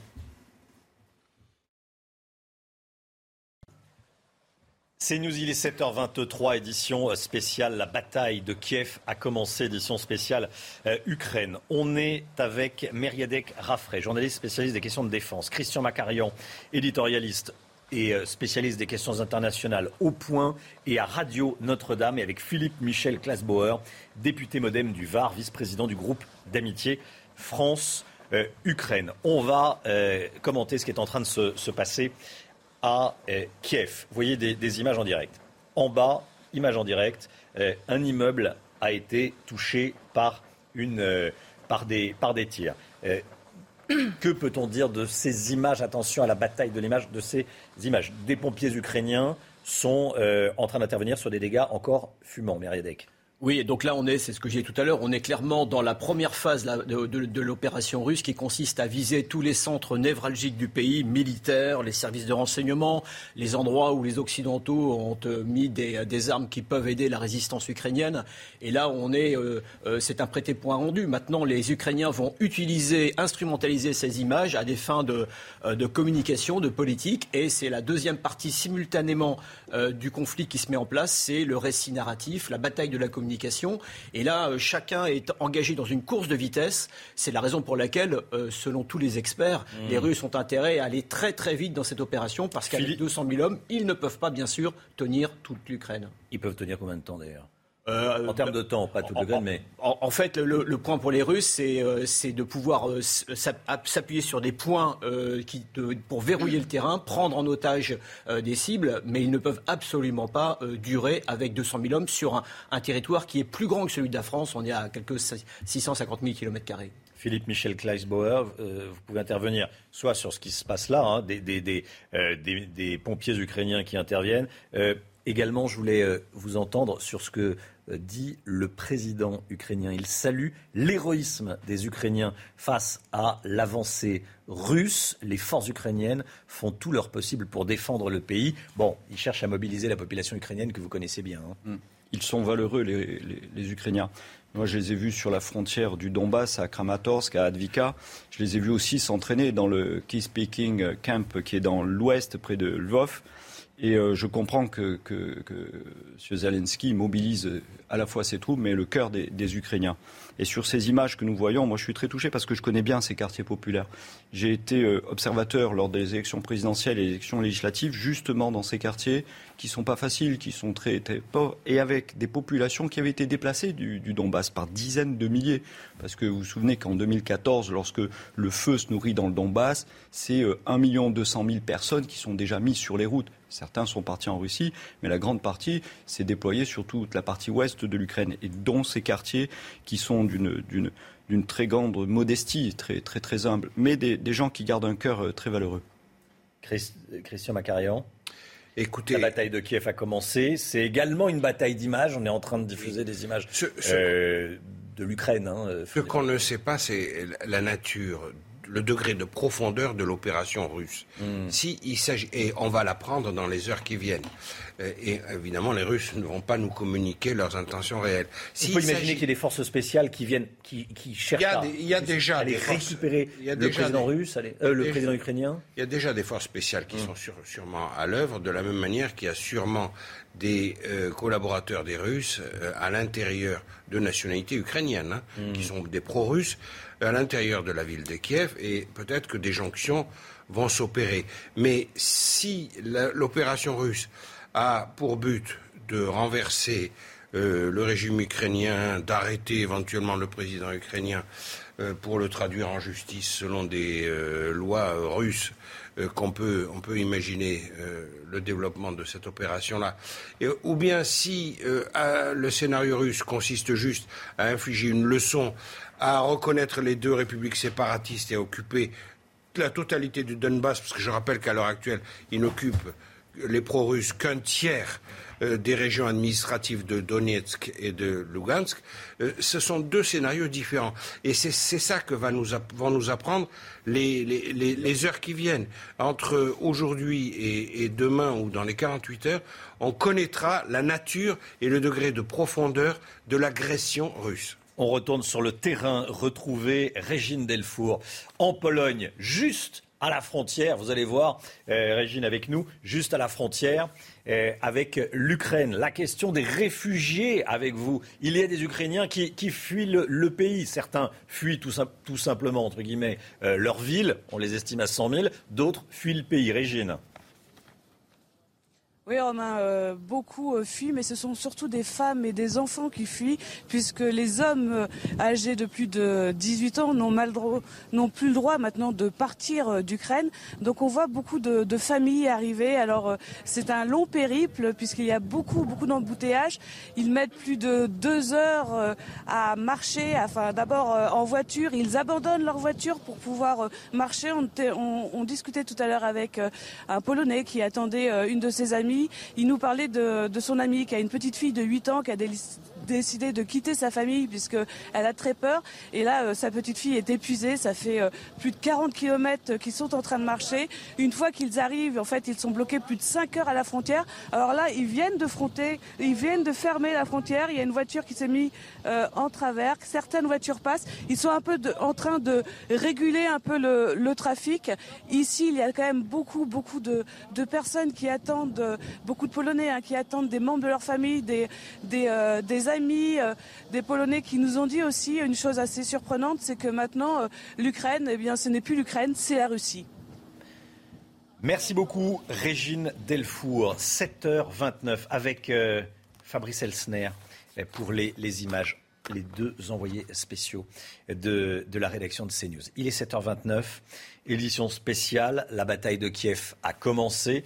Euh, on est avec Myriadec Raffray, journaliste spécialiste des questions de défense. On est avec Christian Macarian, journaliste spécialiste des questions internationales, euh, au point et à Radio Notre-Dame, et avec Philippe Michel Klasbauer, député modem du Var et vice-président du groupe d'amitié euh, France-Ukraine. On vous montre toutes les euh, images, on vous montre euh, les images des explosions qui ont eu lieu ces dernières heures à Kiev. Et on vous montre également les images en direct en bas à droite de votre écran de cette intervention des, des pompiers après ce qui, euh, cette explosion qui a détruit cet, euh, cet immeuble. Je voulais qu'on regarde également ces images de, de, combat à Soumy, dans la ville de, de Soumy, dans l'est du pays. On les regarde ensemble. Ça, c'est Soumy, c'est dans l'est du pays. Il y a également des, il y a également des, combats, Philippe Michel Klasbauer. Hein. Soumy, ça se trouve à l'est Ville de l'Est, on se bat, euh, on entend des, euh, des combats au sol, il y a également des, incendies. On est également en direct avec Genia, ukrainienne de Kharkiv, 50 km de la frontière. Kharkiv, c'est à l'est de l'Ukraine. Genia, euh, vous êtes en direct avec nous. il y a, vous nous dites, des gros besoins en sang, puisque vous allez faire un don du sang, c'est ça? Oui, on va faire un don de sang parce qu'il euh, faut faire des réserves de sang. Donc, il y a un moment où la ville est vide, où il n'y a pas beaucoup de voitures. C'est un moment pour profiter. Il faut qu'on soit prêt à tout. Donc, euh, d'où notre volonté avec mes cousins, avec mes amis d'aller là. Euh, parce que pour le moment, on a contacté des hôpitaux. Il n'y a pas de. ils travaillent en fait en régime normal, mais quand même, ils font des appels aux dons pouvoir euh, préparer une, euh, bah, une, bonne réserve. C'est ça. Euh, les habitants témoignent sur CNews. Quel est l'état d'esprit de, de, votre famille, de, de vos amis? J'imagine que les, les, les, réseaux, les, les messageries fonctionnent à, à plein régime. Qu'est-ce qui se dit? Qu'est-ce qui se dit? Il dit qu'il faut, il faut se battre, il faut jamais perdre cet esprit de, de notre comment dire, notre ressenti euh, ukrainien et surtout, il faut bien filtrer les informations parce a beaucoup de deepfakes surtout qui passent. Nous, on est plus, on se renseigne sur les sites officiels euh, du ministère de la Défense, etc. Mais mes amis, on est, on, est russophone, si vous voulez, on parle ukrainien aussi, mais notre esprit, c'est jamais faire rentrer euh, l'ennemi dans, dans, notre région. Ça, c'est, il, faut, il a une seule crainte, c'est la capitulation. Donc voilà, c'est une seule chose euh, dont on a peur. Macarian, vous voulez réagir Oui, je. Reste avec nous, Génia. Génia, vient d'utiliser le mot de capitulation. Et je crois que c'est vraiment ça que les Russes euh, recherchent. À la limite, si euh, Zelensky capitulait rapidement, euh, il sauverait à la fois sa peau et il servirait de personne utile à la constatation et à la signature de la victoire russe totale. mais est-ce que c'est le scénario qui va être retenu? Il y a quand même à l'heure actuelle une grande inconnue qui pèse sur la nature même de l'opération militaire. On ne sait pas si c'est une opération militaire qui a pour but de frapper le régime et de donner une leçon euh, et après quoi on pourra entamer d'éventuelles négociations pour la Russie en position de force, de grande force, mmh. ou bien si c'est une opération de mise au pas complète du pays qui s'appelle l'Ukraine et d'occupation durable et sur le long terme. Et à mon avis, on n'aura la réponse que dans quelques jours sur la nature même, en constatant la nature même des opérations militaires. Philippe Michel Kleisbauer, vice-président du groupe d'amitié euh, France-Ukraine. Oui, je voulais, je voulais rappeler que, que, le président Zelensky a été élu démocratiquement dans une élection qui s'est parfaitement bien déroulée et que les pro-russes, à ce moment-là, sur le premier tour de l'élection présidentielle, ont fait entre 7 et 8 seulement. 7 et 8 seulement. Hmm. Donc Zelensky est vraiment euh, d'une légitimité absolue. J'ai l'honneur d'être le représentant de l'Assemblée nationale à la Fondation de la Résistance. Et au nom de ceux qui, dans notre pays, ont résisté dans les heures les plus sombres de notre pays, je, comprends que Zelensky ne veuille pas capituler, quel que soit le sacrifice humain que cela représente. Et nous devons être derrière lui. Nous entendions hier des différents candidats à l'élection présidentielle dire qu'il fallait armer les résistants ukrainiens, qu'il fallait être derrière eux. C'est le minimum des choses, c'est le moindre des choses que nous devons faire, eu égard à ce que nous avons vécu dans notre Rien ne justifie ce que Poutine fait aujourd'hui. Il n'y a aucune excuse. On le voit, son comportement vis-à-vis des journalistes, des opposants politiques, son comportement euh, de partout, tout le temps antidémocratique. Nous n'avons aucune excuse à lui trouver sur ce qu'il fait. Je comprends que Zelensky et les Ukrainiens veuillent résister et euh, je serai de tout cœur avec eux derrière. La bataille de Kiev a euh, commencé. Volodymyr Zelensky a parlé ces dernières heures de groupes de sabordage qui se trouveraient sur le terrain ukrainien il a également décrété la mobilisation générale. Euh, Myriam Descraffray, qu'est-ce que ça veut dire très concrètement? Ben, très concrètement, euh, l'armée, il y a deux types, enfin il y a deux armées ukrainiennes. Il y a celle qui va tenter de résister euh, au choc des 1500 blindés russes qui, sont, qui ont pris la, direction du pays. Et puis il y a une partie de l'armée qui va mettre en place tout un réseau pour résister, pour faire un combat asymétrique. Et là, ils vont bien sûr utiliser tous les moyens euh, que depuis deux mois, des mois, les Occidentaux ont mis à leur disposition, en particulier ces fameux missiles anti-chars, ces systèmes de communication. Il y a une chose qui me frappe, moi, dans, le, dans la séquence qu'on vient de vivre, c'est en fait le président Zelensky communique toujours, toutes les heures, euh, avec, les, avec l'Occident. Ça, c'est quand même, pour l'instant, en tout cas, euh, un échec russe. On disait, les experts de la cybersécurité, la cyberguerre que vous citez tout à l'heure, disaient que mmh. le pays était mité en quelque sorte, les réseaux numériques étaient déjà mités par les Russes qui avaient effectivement des contacts, soit qui étaient rentrer dans les réseaux, soit qui avaient à leur, euh, à leur botte déjà des, des, des, des, Ukrainiens qui, étaient dans leur, euh, qui leur étaient favorables. Et moi, je constate que pour l'instant, Zelensky continue à parler. Et ça, pour les Russes qui sont spécialistes de la guerre, euh, de la cyberguerre et de la guerre électronique, de la masquerie. C'est pas une victoire. c'est pas une victoire. Et c'est voilà, on va voir un peu. Christian Macarian. Et, et, et, ensuite, on écoute un, témoignage, c'est important, de, de, ceux qui vivent ce moment. on, on, retournera à, à, Kiev. Christian. Oui, là, pour l'instant, on constate les prodige de l'appareil militaire russe et le degré de préparation euh, extrême des forces russes. C'est vrai. Mais dans un deuxième temps, si on constate une résistance très forte de certains éléments de l'armée ukrainienne, ça ne sera pas le scénario, euh, de toute évidence, privilégié par les Russes. Il faut toujours rappeler que Poutine veut, quelque part, punir et corriger le régime ukrainien d'avoir voulu à la fois s'occidentaliser, se démocratiser et de s'être rapproché de l'OTAN.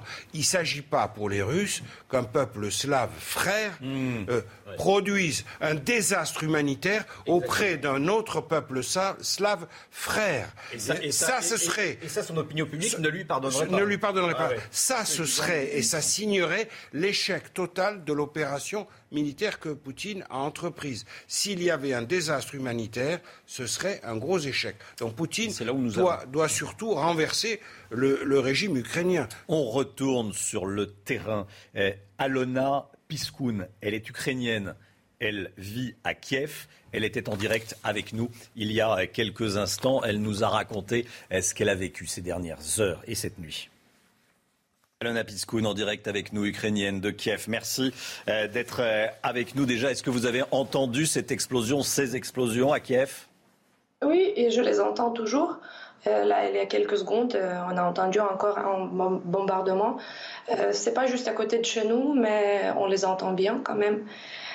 C'était la nuit, incroyable, dans le mauvais sens, parce que je pense que personne n'a dormi à Kiev cette nuit. Peut-être que les bébés, euh, parce qu'ils sentent tout ils essayent d'aider à leurs parents de, dormir un peu, mais quand même. Personne ne dort à Kiev cette nuit. Euh, tout le monde, toute la population est évidemment extrêmement inquiète.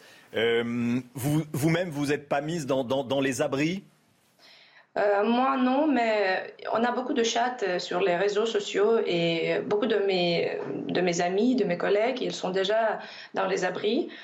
Dans notre région, il n'y avait pas de sirène parce que toute la nuit, on attendait des sirènes pour descendre. Ça veut dire qu'il faut descendre, qu'il faut se mettre habillé, qu'il faut prendre les petits sacs qu'on a préparés déjà, qui sont à la porte, et descendre dans les abris.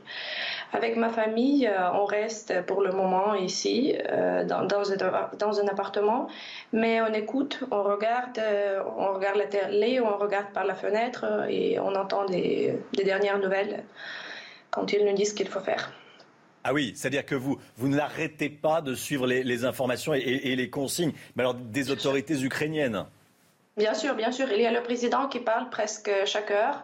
Euh, il y a toujours des nouvelles dans les réseaux sociaux, mais de niveau euh, national, qui, sont des, qui donnent des bonnes nouvelles, des vraies nouvelles. Et du coup, on suit tout le temps, chaque, chaque heure, je sais pas. Même on a des chats entre, les, euh, entre mes collègues, entre mes amis, entre nos voisins qui disent tout le temps ce qu'ils entendent, euh, ce qu'ils voient pour prévenir les autres, pour, pour que personne ne, ne dorme dans, pendant cette, cette période très quand même dangereuse évidemment. Les chats euh, fonctionnent à, plein régime. Hein. Les, les, les, groupes euh, WhatsApp, WhatsApp ou, autres, les, groupes, les, messageries entre amis et, avec la famille. C'est ce que vous nous décrivez. Hein. Oui, c'est vrai, c'est vrai, ça, ça marche. Euh, bah, chaque jour, chaque, chaque heure, cette nuit, on a regardé ce qu'on a de nouvelles.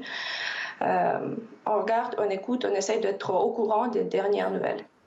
Voilà les habitants qui témoignent sur CNews. Vous voyez ici des images de, de Kiev en direct. Kiev qui est une euh, capitale, la capitale de, l'Ukraine. Euh, il n'y a personne dans la rue là, hein, Philippe euh, non. Michel Klasbauer. C'est, vous connaissez très bien. Il n'y a personne. Là, c'est une ville, dire, une, ville morte. Pardonnez-moi l'expression. Une ville extrêmement étendue, extrêmement peuplée, avec une énorme densité. Donc, nous avons vu ces images hier.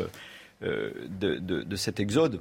Et là, je renvoie à Zoé Valdès, hein, la vanne Mon Amour, qui, nous dit à quel point l'exode est un arrachement et chacun pourra euh, faire son jugement là-dessus. Euh, Kiev est une capitale merveilleuse, chargée d'histoire, euh, avec un peuple à la fois intelligent et d'une générosité exceptionnelle. Donc ce que nous avons vu depuis hier avec ces images de bombardement, c'est une atrocité absolue. Hmm. je voudrais qu'on parle également de ce qu'a dit Jean-Yves Le Drian.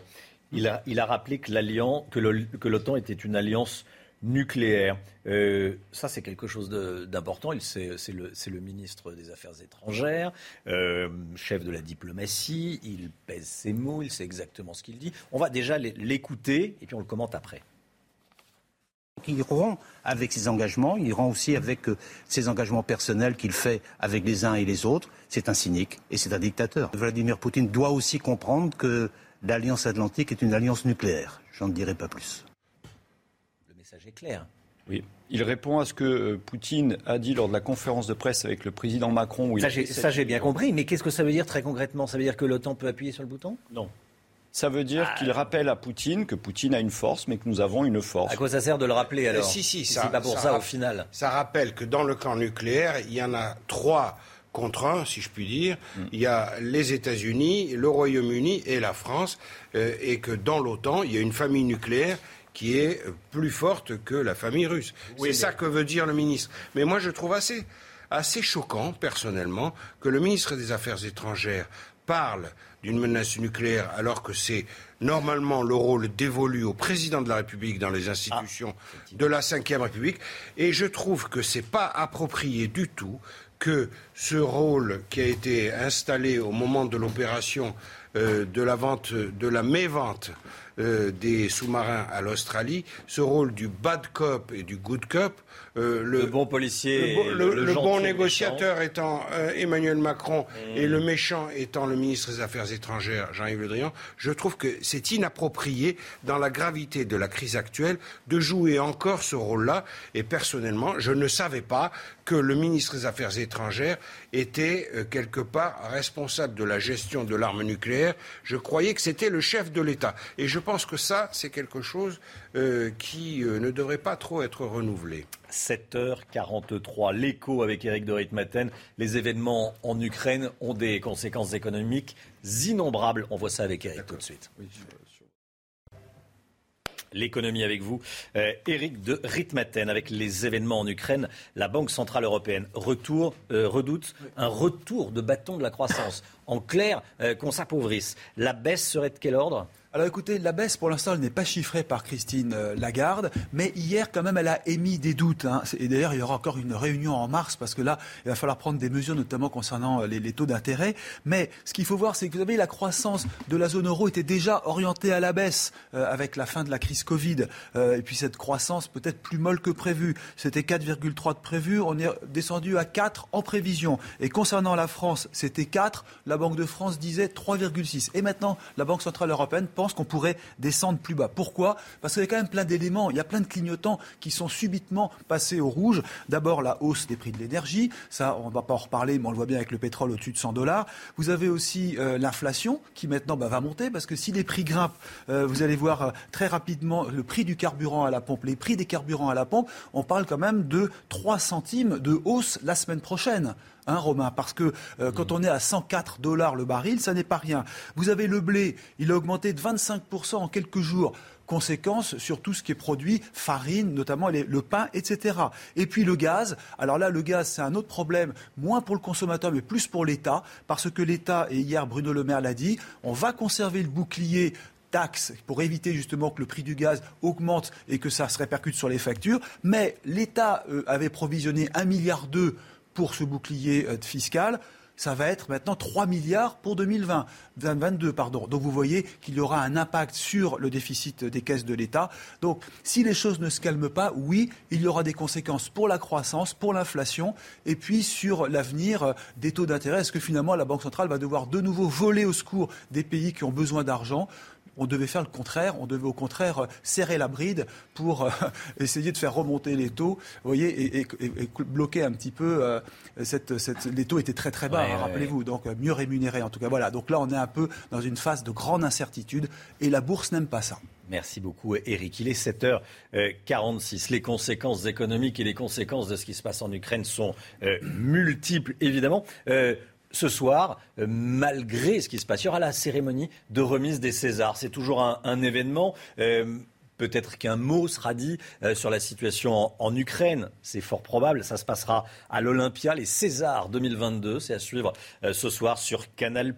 On en parlera ici, évidemment aussi sur, sur CNews. Ça sera également à vivre sur, sur Europe 1. Cérémonie des, Césars.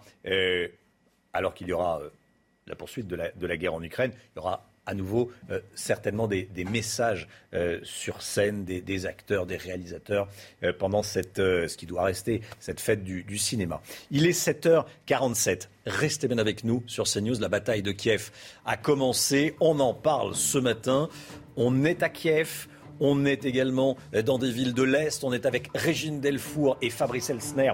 À l'Ouest, il y a des Ukrainiens qui fuient. On vous montre tout ce qui est en train de se passer euh, dans ce, pays envahi par l'armée russe, en tout cas euh, que l'armée russe, euh, dont l'armée russe veut prendre le contrôle, et on, vous montre toutes les images. Restez bien avec nous, à tout de suite.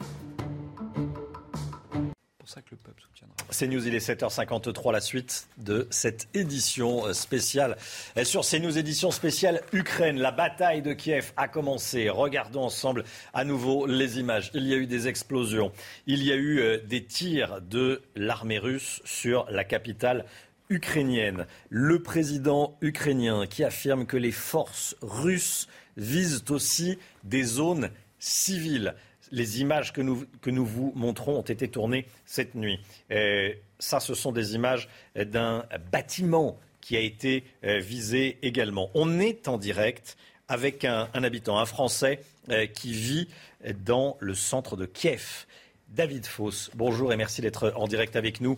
Euh, déjà, racontez-nous ces, dernières heures, ces bombardements, vous les avez euh, entendus, peut-être vus, euh, à quelle fréquence? Décrivez-nous vo- votre nuit, David Foss. Bonjour.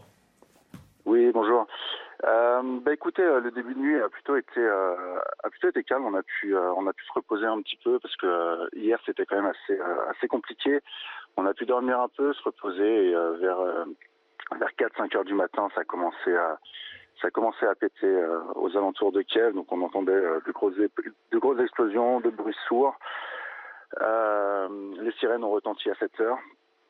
Euh, on est parti, euh, on est parti dans, dans l'abri euh, qui- qu'il y a en dessous de notre immeuble. Voilà, les, les sirènes continue à retentir. Là, je suis, je suis à l'extérieur. Ça paraît calme pour le moment. Bah, écoutez, je suis avec avec des personnes de mon immeuble, donc des femmes femmes célibataires, enfin femmes seules avec des enfants, des personnes âgées. on ne sait pas trop à quoi s'attendre. J'étais en contact avec l'ambassade. L'ambassade visiblement part. ils n'ont pas de moyens de nous faire évacuer pour le moment. Euh, visiblement, 10 000 soldats russes euh, et forces spéciales ont été, euh, ont été déployés dans Kiev. Voilà, on ne sait pas trop à quoi s'attendre. bon, on reste ensemble, on reste solidaires. Et bon, on va affronter ça. Mais j'ai une question personnel, presque, enfin, presque personnel à, vous poser. Vous n'avez pas euh, envie de, prendre une voiture et de filer à l'ouest, d'aller en, en Pologne, de, de, quitter le pays, là? Ça devient dangereux. Euh, hier, c'était impossible de quitter Kiev. Il y avait 9 heures de bouchon. Euh, là, les rues sont désertes. Euh, J'ai pas de voiture. On n'a pas de voiture et c'est quand même assez, assez déconseillé. Euh, évacuer dans la panique, ça peut être très dangereux. Euh, la, moitié des personnes ici sont armées et ça peut, vite, euh, ça peut vite basculer. entre, entre la panique, le stress, l'énervement. on est avec des enfants en plus, donc je, je, pense qu'il faut, il faut qu'on reste dans un endroit où on enfin, ne pas essayer de se mettre dans une situation qui peut devenir chaotique. Euh, ah, ça commence à retaper. Euh, où on peut perdre des enfants, où on peut se, euh, se séparer. Faut qu'on reste, faut qu'on reste là.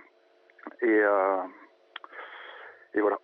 Et voilà, il y a des vous, j'imagine que vous discutez avec des, amis français, des amis ukrainiens. qui se, qu'est-ce qui se dit? Autre question, est-ce que vous avez de quoi vous nourrir?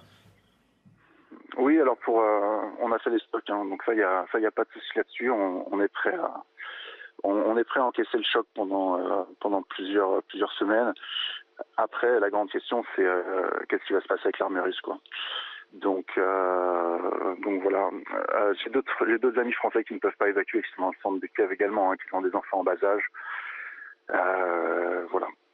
Donc, la consigne de l'ambassade, de toute manière, euh, depuis, euh, depuis hier, était euh, restez chez vous, n'essayez pas d'évacuer, parce que c'était dangereux. Euh, là, j'ai pas reçu de nouveaux messages mail ou de textos pour les conduites à tenir. à voir. De toute manière, de toute manière, il n'y a rien à faire. C'est, c'est faut rester et, et croiser les doigts.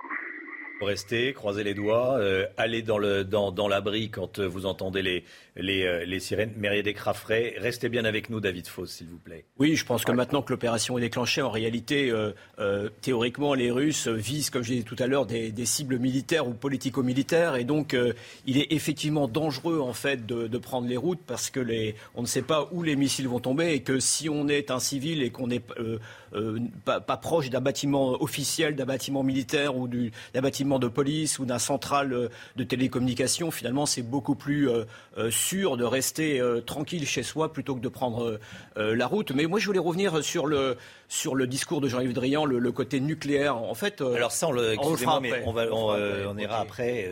oui, on va rester avec David Foss. David Foss, vous êtes encore avec nous? Oui. Oui, oui, oui. on entend des bombes, on craint l'avenir. Euh, on n'est pas habitué quand on est français à vivre ça. Ah non, non, non. Euh, après, c'est sûr qu'être résident à Kiev, c'est pas être résident à, Londres ou à Barcelone. Hein. donc, euh, on connaît la situation. on sait qu'il peut se passer des choses. ça a été vraiment très très vite en fait. l'ambassade avait décidé de rester vraiment assez longtemps euh, les, conseils, euh, euh, aux ressortissants étaient de ne pas rester dans les zones de l'Est, enfin d'éviter les zones de l'Est, partir, repartir en France s'il n'y avait pas vraiment de motif impérieux sur place. nous, le motif impérieux, c'est qu'on a de la famille ici. On ne pouvait pas prendre l'avion, la famille n'a pas les passeports, etc. Donc on était, on coincés. donc oui, on c'est, j'ai jamais imaginé vivre un truc comme ça. Euh, Mais, euh, mais voilà, j'ai pas de regret, j'ai pas de regret sur les décisions que j'ai prises ces, ces derniers jours et ces dernières semaines. Je pense qu'on a pris les meilleures décisions. ça tourne peut-être, enfin la balance tourne peut-être du mauvais côté pour nous pour l'instant. Voilà, ce qui a été dit sur le plateau, c'est pareil. Je pense en effet que de toute manière, c'est des cibles, enfin c'est des cibles évidemment militaires. Mais là, visiblement, les, forces spéciales vont essayer de prendre la radar. Euh, je pense qu'ils veulent, euh, veulent tout simplement euh, faire capituler le gouvernement. Euh, je pense pas qu'ils vont venir dans les rues et, tirer sur tout ce qui bouge. Ça, j'y crois pas. après, voilà, un missile perdu.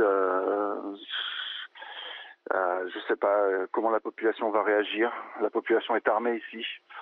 ça peut vite devenir vite devenir dangereux. C'est pour ça faut encore une fois, faut rester chez soi, faut, faut, faut, rester, euh, faut rester groupé. Euh, donc oui, c'est pour un Français ces situations de chaos, on les voit, on les voit au Moyen-Orient, on les voit pas, on les voit pas en Europe. Bon bah, c'est fait. Merci David Foss. Restez euh, avec nous. On va vous, on va vous rappeler. vous nous répondrez si vous le pouvez, évidemment. merci beaucoup d'avoir témoigné en direct euh, dans cette édition spéciale sur, euh, sur CNews. Euh, merci à vous. évidemment, bon courage. Ça, vaut ce que ça vaut, mais bon courage à vous et, on pense. Merci. J'essaierai de vous faire une vidéo au prochain appel. Eh bien, écoutez, on la diffusera et, on va témoigner de, ce qui se passe à Kiev, en Ukraine. 8h01, on est dans cette édition spéciale sur CNews depuis le début de la, matinale. On est avec Mériadec Raffray, journaliste spécialiste des questions de défense. On est avec Christian Macarian, éditorialiste à Radio Notre-Dame et au Point, spécialiste des questions euh, internationales. Et avec vous, Philippe Michel Klesbauer, député modem du Var et vice-président du groupe d'amitié France-Ukraine. Eh, vous le voyez inscrit à, l'écran, hein. la bataille de Kiev a commencé. Elle a commencé euh, cette nuit. Il y a eu des explosions, il y a eu euh, des euh, tirs. Kiev, la prise de la capitale, c'est vraiment l'objectif numéro un de, Vladimir Poutine, Christian Macarian Plus que la prise de la capitale, mhm. c'est le contrôle de la capitale, mhm. ce qui n'est pas la même chose. La prise au sens classique, avec une opération terrestre qui mobiliserait des milliers, des milliers, des dizaines de milliers d'hommes, ça n'est pas certain du tout que ce soit l'objectif. En revanche, briser dans un temps record tous les centres névralgiques, tous les lieux de communication, tous les lieux de décision politique, économique euh, et médiatique, ça, oui, c'est ce qui est en train de se dérouler sous nos yeux. Philippe Michel Klesbauer. C'est ce que vise Poutine, c'est de faire de, l'Ukraine ce qu'il a fait la Biélorussie. Donc l'objectif, c'est la prise de contrôle, plus qu'une prise physique de la ville. Mais je comprends le désarroi de, de ce Français que nous venons d'écouter et de tous les Français qui y sont, parce que la France est très présente à Kiev. Et euh, la ville de Kiev euh, euh, aime la France. Quand vous allez dans les restaurants, c'est des grandes marques françaises de l'art de la table que vous trouvez. Ils en sont très fiers. Et les Français que j'ai eu l'occasion de rencontrer là-bas, jamais ne pouvaient s'imaginer qu'un jour, il y aurait une action militaire et des bombardements sur la ville. Personne n'imaginait mmh. ça. Personne ce que disait David Foss en, évoquant un contexte le français du Moyen-Orient. le français qui a témoigné de façon très émouvante. C'est quelque chose qu'on attend du Moyen-Orient, pas de l'Europe. Ah et ça se passe aux portes de, l'Union européenne. Derrière des frais. Et, en, fait, en, fait, avec euh, six divisions et 1500 chars, Poutine n'a absolument pas les moyens de tenir le pays. Et il a tout intérêt, au contraire, à encercler euh, cette capitale et ne surtout pas y rentrer de manière massive. En revanche, euh, une fois que la capitale sera encerclée, euh, il pourra euh, lancer ses spetsnaz, ses, ses, commandos spéciaux et activer les gens qui, sont déjà pour lui pour aller chercher ici et là les objectifs qui ont été de, repérés depuis longtemps. Donc surtout, j'imagine qu'il ne, surtout, il ne rentrera pas dans, dans Kiev parce que ce serait le piège absolu et il perdrait en fait l'avantage qui est le sien aujourd'hui avec sa masse de blindés. donc on va voir, comme le disait Christian, dans les jours qui viennent, euh, quel est l'objectif militaire réel de le calibrage. Voilà, le calibrage de l'opération, mais il n'a surtout pas intérêt. En revanche, ce qui est clair, c'est qu'il va aller dans la profondeur pour ensuite resserrer son étau euh, de plus en plus sur les objectifs qui vont apparaître là dans les heures qui viennent euh, clairement sur les cartes de l'Ukraine. Bataille de Kiev, bataille également en mer Noire Chana Lousteau, on a des images à, montrer. Hein. Oui, ce sont des toutes dernières images. Donc en mer Noire, près de la frontière roumaine, sur l'île des Serpents, des bateaux militaires russes ont obligé les Ukrainiens à se rendre en les menaçant. Ils ont refusé, ces Ukrainiens. Les Russes les ont alors bombardés. Le président ukrainien a confirmé leur décès hier et a salué la mémoire de héros. Regardez.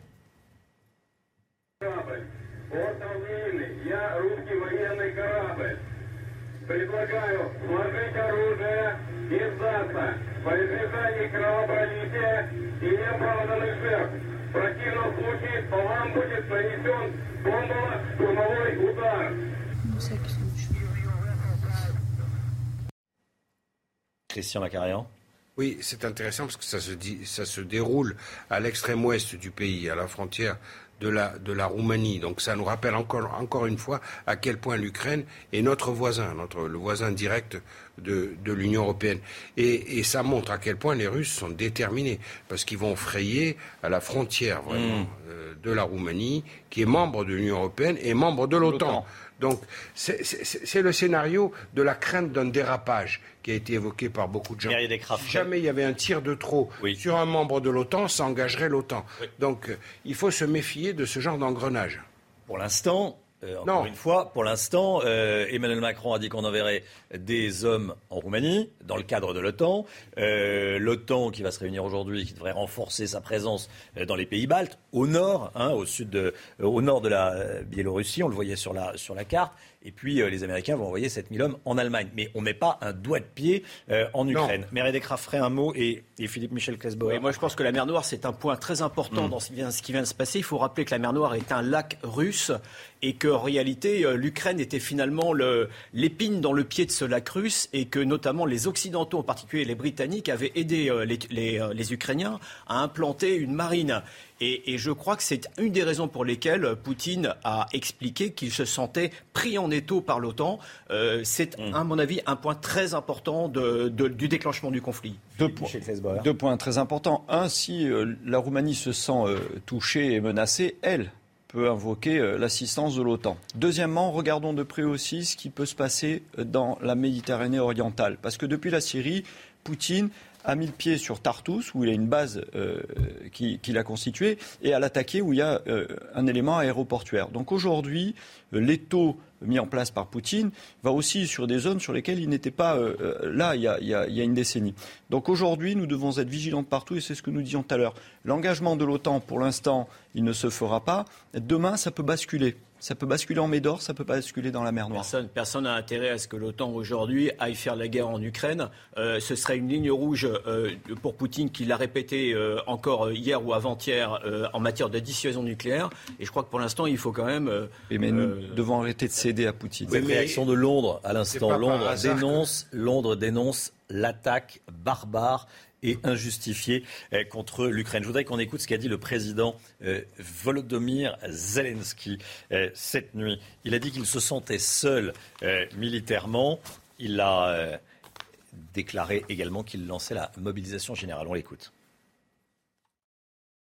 Il y a des informations selon lesquelles des groupes de sabotage de l'ennemi sont entrés dans Kiev. Je demande donc aux habitants de Kiev, soyez prudents, respectez les règles du couvre-feu. Voilà le président Zelensky qui a pris la parole, qui se sent euh, seul. Je voudrais qu'on euh, écoute à nouveau euh, et qu'on retourne. Alors on va retourner voir Régine Delfour. Régine Delfour avec Fabrice Elsner, envoyé spéciaux de, de CNews. Régine, vous vous trouvez à la frontière polonaise, frontière ukraino-polonaise. Et on parle avec vous de ces civils qui prennent la route vers l'ouest, qui euh, tentent de fuir ce qui est en train de se passer en Ukraine. Oui, qui sont attendus par des membres de leur famille ou des amis euh, en Pologne. Vous voyez, il y a beaucoup de gens qui attendent. Il y a moins de voitures puisque en fait, euh, des policiers sont venus pour fluidifier un peu. Ils nous ont demandé aussi de partir. On va pas pouvoir rester très longtemps au niveau de ce poste de frontière. Il faut savoir que de l'autre côté, il y a beaucoup, beaucoup de monde, euh, de beaucoup de familles, beaucoup de femmes, beaucoup d'enfants. On a vu, vous avez dû voir ces images d'enfants de bas âge, en bas âge, traverser cette frontière. on a vu les les larmes des, de, leurs parents, de, leur, famille, les retrouver. C'est assez bouleversant ce qui se passe ici. On a pu parler avec des Polonais qui sont évidemment inquiets puisqu'il y a des bombardements qui sont assez proches de la Pologne. Et la situation est, de plus en plus catastrophique en fait ici. Les gens fuient. Euh, les gens euh, ont vraiment euh, ont vraiment peur. Les Polonais parlent maintenant ne parlent plus d'Ukraine, ils parlent de, Russie et ils comptent énormément énormément sur l'OTAN pour pour qu'il n'y ait pas, comme ils nous le disent, une troisième guerre. Merci beaucoup, Régine Delfou, envoyée spéciale à cette frontière ukraino-polonaise. On va vous retrouver tout au long de la matinale. Merci beaucoup, Régine. Il est 8 heures. 10. La suite de cette édition spéciale, on est avec Mérédek Raffray, Christian Macarian. On était également avec vous, Philippe Michel Klesbauer. Vous êtes vice-président du groupe d'amitié France-Ukraine. Euh, c'est dire si vous connaissez euh, le, terrain. Restez tous avec nous. Dans un instant, Laurence Ferrari va recevoir Hubert Védrine, ancien ministre euh, des Affaires étrangères. Hubert Védrine, interrogé par Laurence. Restez là. Ça sera passionnant, évidemment. Et puis, notez que la guerre en Ukraine bouleverse tout, tout, tout. L'économie on en parle avec Eric de Ritmaten, mais également euh, le cinéma. Ce soir, c'est la 47e cérémonie des Césars. Ben oui, euh, ça se passera à l'Olympia. C'est à suivre en direct sur Canal+. Une cérémonie à suivre également sur, euh, sur Europe 1. Il y aura certainement des allusions à la, à la crise ukrainienne, à la guerre en Ukraine, même si ça doit rester la, la, fête du cinéma, les Césars, à 21h. Ce soir sur, sur Canal+. Dans un instant, Hubert Védrine, interrogé par Laurence Ferrari, et dans la suite de cette édition spéciale Ukraine sur CNews. À tout de suite. C'est News, il est 8h16. Bienvenue à tous. Laurence Ferrari, vous recevez ce matin l'ancien ministre des Affaires étrangères, Hubert Védrine. Bonjour Hubert Védrine. Bienvenue dans la matinale de CNews. La bataille de Kiev a commencé. Des tirs de missiles russes ont frappé la capitale ukrainienne. Combien de temps le pouvoir ukrainien peut tenir en place? J'en sais rien, je n'ai pas les éléments euh, techniques, militaires de, de terrain. Ce que je sais, c'est que les dirigeants occidentaux s'attendaient, ils voulaient le dissuader, l'empêcher, mais ils s'attendaient à une opération à partir de l'est de l'Ukraine et peut-être dans l'ensemble du Donbass. Mais pas plus. Tout en parlant très fort, c'est tellement irrationnel, c'est tellement absurde que euh, ce n'était pas l'hypothèse numéro un, c'était l'hypothèse numéro, numéro deux ou trois. Oui, et, et, même moi qui pense avec beaucoup d'autres que la politique occidentale était idiote par rapport à la Russie depuis 20-25 euh, ans. Hein. reviendra, absolument. Même là, on est dans un monde différent. Donc Poutine a fait un choix alors qu'il était sur le point d'obtenir, de redevenir le partenaire important des États-Unis. Donc là, il y a un choix qui fait qu'on ne sait pas plus maintenant ce qu'il veut. Donc on peut pas dire, je ne peux pas dire sur les, ce qui va se passer dans les heures ni les jours qui Vous parlez de quelque chose d'irrationnel. Euh, tout est, euh, c'est tout sauf Poutine être irrationnel. Il a forcément un plan dans la tête. Oui, je ne sais pas. Enfin, je pense que le, le Poutine, euh, Poutine, est le résultat exagéré, parce qu'il y a une dimension en effet personnel, de, de rancœur, de, de, souffrance, de vengeance, tout ça, il est le résultat de la situation de la Russie après l'URSS. Bon, tout ça, ça a mijoté. Et les politiques occidentales n'ont pas traité le sujet. C'est ça que je veux dire. Même Kissinger, pas maintenant, mais il y a quelques années, il a dit on n'a fait aucun effort pour associer la Russie, pas l'URSS, la Russie, à la réorganisation de la sécurité en Europe. Alors tout ça a conduit au Poutine, mais c'est pas parce qu'on est co-responsable, comme, comme, le docteur Frankenstein, du Poutine qu'on a créé, qu'il faut en tirer des excuses, une politique d'apaisement. Non. Le moment est à la fermeté.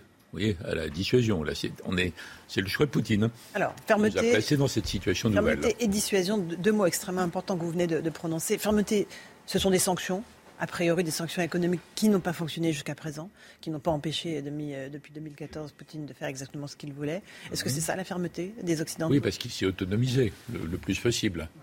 Il faut que, il faut qu'il y ait une réaction homogène, pas que de l'OTAN. Parce que le fait d'employer les moyens militaires comme il le fait sans aucun, sans aucun motif, en réalité dans une opération préméditée, même s'il avait eu une autre politique apparemment, ça concerne l'ensemble des pays du monde.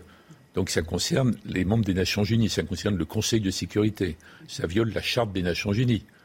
C'est pas simplement l'OTAN, d'ailleurs l'Ukraine n'est pas dans l'OTAN. voyez mm -hmm. Donc j'espère que les dirigeants vont élargir, parce que même les Chinois n'ont pas approuvé vraiment. Oui, mais n'ont pas condamné non plus. Euh, oui, ils ne font pas condamner, il y a une alliance. Mais ils ont dit qu'ils comprenaient.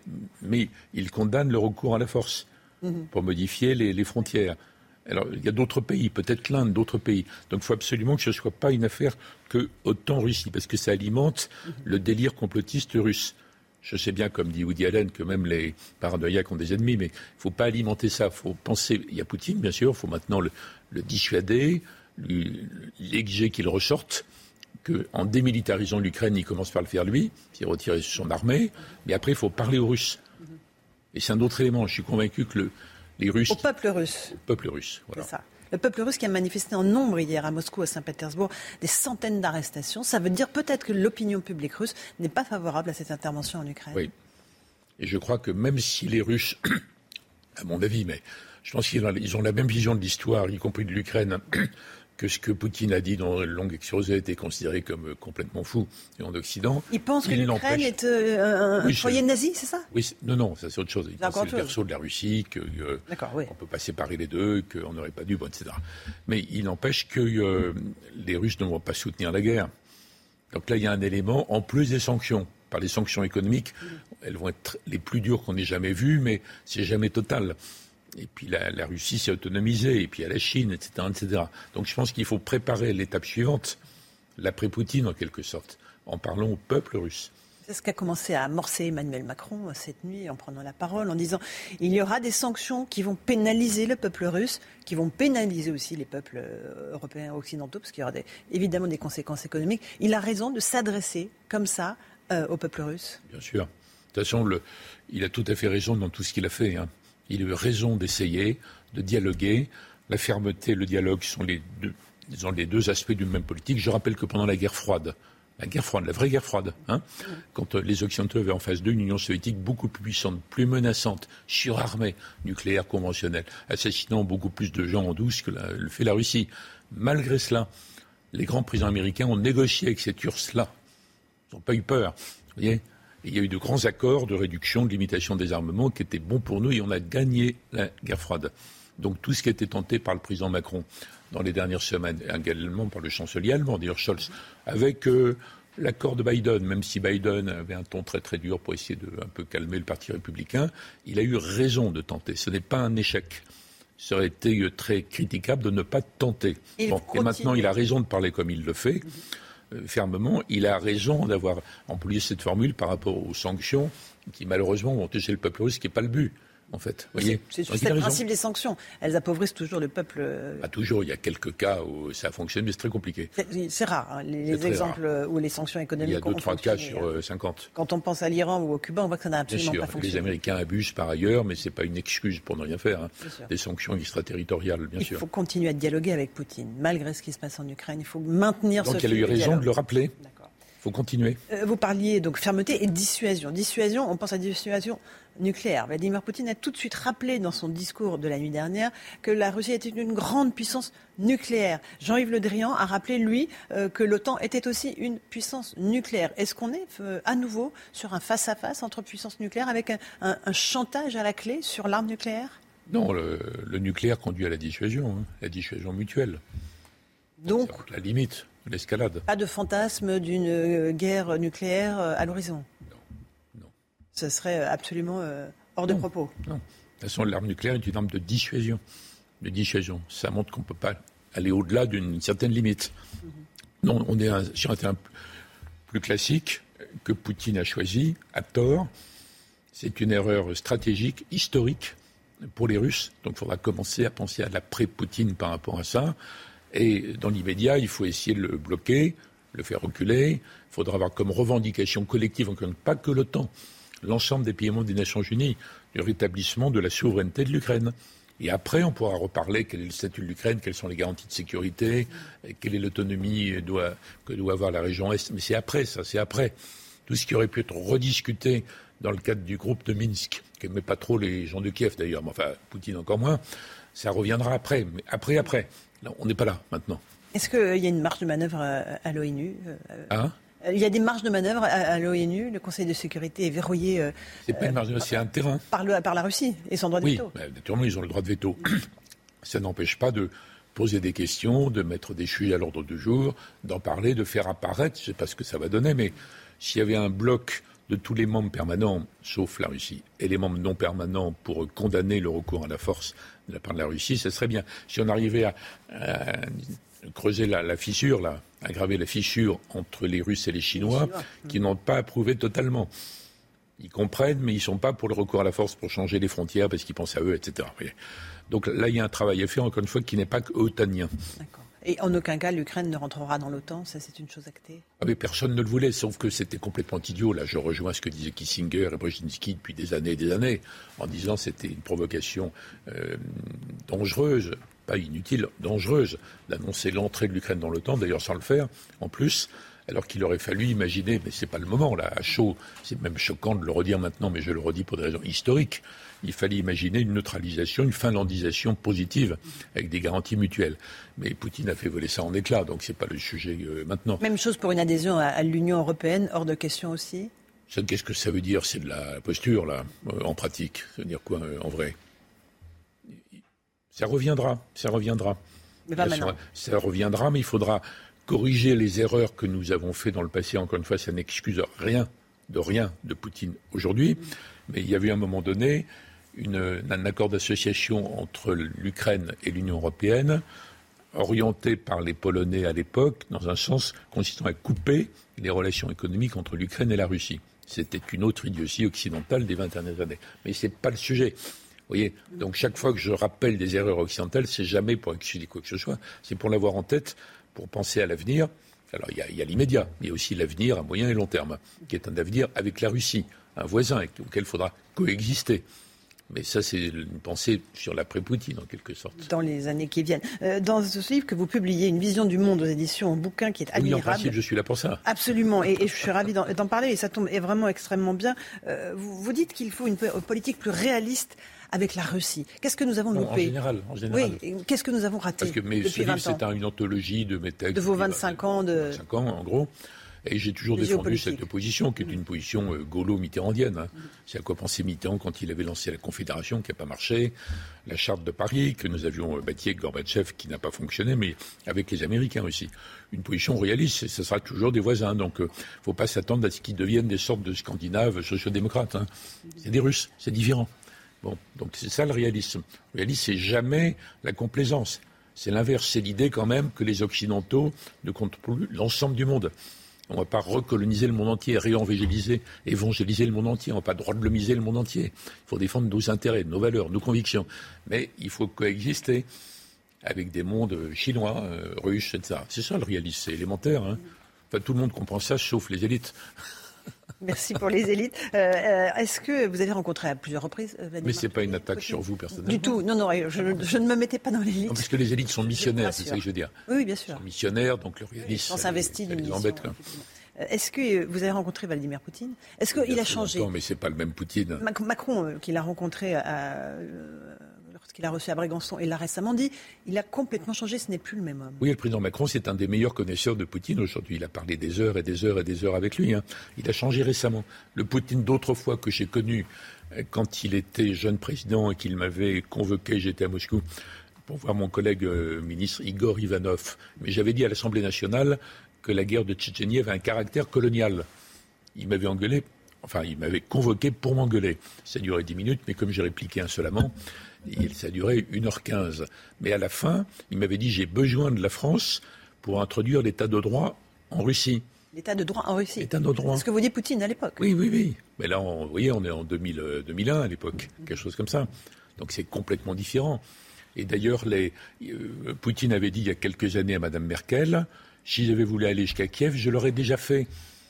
Il n'y avait aucune résistance en 2014. Vous voyez, c'est pas le même Poutine. Donc le président Macron a certainement raison, mais il le connaît mieux que personne maintenant. Parce qu'il a beaucoup plus parlé avec lui, même que Biden ou Scholz hein, ou Merkel. Et là, il a tout à fait raison de dire qu'il y a un changement. Quand? Pourquoi? Pandémie, deux ans d'isolement? Je sais pas. C'est curieux parce que Poutine était sur le point d'obtenir d'être euh, reconnu à nouveau comme l'interlocuteur principal par les États-Unis. C'était énorme ce qu'il allait. Il n'était pas loin d'avoir obtenu. Alors il a pris l'autre option, c'est tout à fait étrange. Mais la, Russie est, marginale dans l'anthologie. Enfin, pas marginale, mais c'est un élément parmi. Qui, qui gouverne le monde aujourd'hui? Personne. Personne? Il n'y a aucune puissance réellement Non, il y a euh, des puissances, mais il n'y a personne Majoritaire? globalement. Les États-Unis, je les avais appelés hyperpuissance, mais c'était à l'époque de Clinton, c'était avant le 11 septembre, avant plein de choses. Il y a, on va dire, euh, quelques puissances installées, euh, dont nous, depuis quelques siècles, qui cherchent à garder leurs acquis, et des puissances montantes, qui veulent imposer euh, leur rôle, leur revanche, comme dans le sport, parfois se venger. Bon, ça, c'est les puissances révisionnistes, euh, comme est euh, Poutine, un peu la Turquie aussi. Mais au total, sur les 200 pays des Nations Unies, il y a au maximum une quinzaine de puissances. Donc deux, trois puissances clés. Et tout ça se concentre en haut sur le grand bras de fer que l'on connaît entre les États-Unis et la Chine. Et on voit bien que Obama, puis Trump, puis Biden, totalement différents, quand même, ils veulent relever le défi chinois. C'est pour ça que les Américains sont très très embêtés d'avoir à gérer, par ailleurs, ce qui se passe en Europe. Justement, l'Europe, parlons-en, vous l'évoquez dans cette vision du monde. Est-ce qu'elle peut peser?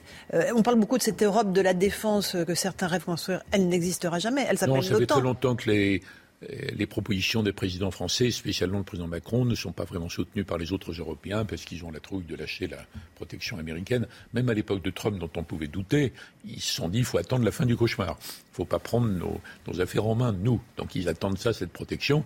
Ça n'empêche pas d'essayer de développer quelque chose de complémentaire, mais en fait, ils ont ils ne soutiennent pas vraiment. Il faut prendre les choses sur le terrain plutôt technologique, vous voyez. Réduire les dépendances. Ce que, ce que dit La d'ailleurs. guerre de la tech. Et également, c'est ce que dit le président également sur- quand il parle de souveraineté européenne qui s'ajoute aux souverainetés nationales en leur donnant un contenu. C'est ce que fait Thierry Breton sur les questions de, de technologie. Donc là, là, il y a un chemin pour que les Européens deviennent progressivement moins dépendants. Parce qu'ils ont cru de façon un peu niaise au, à la mondialisation, euh, l'américano-globalisation euh, sympathique, le, le marché mondial. Bon, on voit bien les limites de ça. Ça, la pandémie a quand même douché un peu tout le monde. Donc, Mais il faut reconstruire cette capacité d'autonomie. C'est un terrain moins piégé que la question de la défense. Donc on, peut, on peut avancer sur ce terrain. Mais dans ce livre, comme ça s'étale sur 25 ans, hein, euh, évidemment, je ne dis pas la même chose tout le temps, j'accompagne aussi les événements. Et on, on voit euh, l'évolution de, de vos pensées au fil de ce livre. Euh, la vision de ce monde, c'est un monde de chaos qui nous attend, Hubert Védrine, ou pas? Alors ma vision à moi, c'est une vision réaliste. Je pense que c'est plus vrai, je pense que c'est plus honnête que toutes les, visions un peu chimériques, même quand elles sont sympathiques. Et la vision du monde d'aujourd'hui, c'est que ce n'est pas encore une communauté internationale. C'est un objectif. Ce n'est pas la réalité d'aujourd'hui. Donc il faut comprendre les rapports de force, les motivations, la façon dont les peuples ressentent les histoires. Quand je dis que les Russes doivent penser l'histoire de l'Ukraine un peu comme le dit Poutine, même quand ça nous choque, ça ne veut pas dire qu'ils ont raison. Le sujet n'est pas là. C'est comme quand vous regardez le Proche-Orient. Si vous mettez dans la tête d'un Israélien, vous n'avez pas la même vision du monde qu'un Palestinien. Vous voyez, il faut essayer de comprendre tout ça parce qu'on ne va pas dominer. On ne va pas redominer tout. Donc on est obligé quand même de re-rentrer dans la, Dans perception, ce qu'on appelle dans le jargon moderne le narratif. voyez.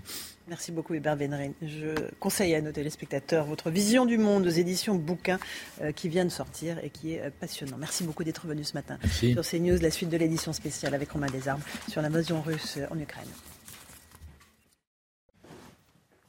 C'est News 8h32. Merci à vous, Laurence, et à votre invité, Hubert Védrine. Les toutes dernières informations dans cette édition spéciale. On est avec Myriam Descraffray, journaliste spécialiste des questions de défense. On est avec euh, Christian Macarian, journaliste spécialiste des questions internationales au Point et, et à Radio Notre-Dame. Et euh, avec vous, Philippe Michel Klesbauer, député modem du Var et vice-président du groupe d'amitié France-Ukraine. Les toutes dernières informations. Des combats ont lieu euh, et sont en cours au nord de Kiev. C'est ce qu'indique l'armée ukrainienne. Les forces ukrainiennes disent combattre ce matin des unités de blindés russes dans deux localités, Dimer et Ivankiv, respectivement à 45 et 80 kilomètres au nord de Kiev, euh, la capitale. Monsieur le député, vous connaissez très bien l'Ukraine. Ça veut dire quoi? Ça veut dire que des, des chars russes arrivent de Biélorussie, au nord de l'Ukraine?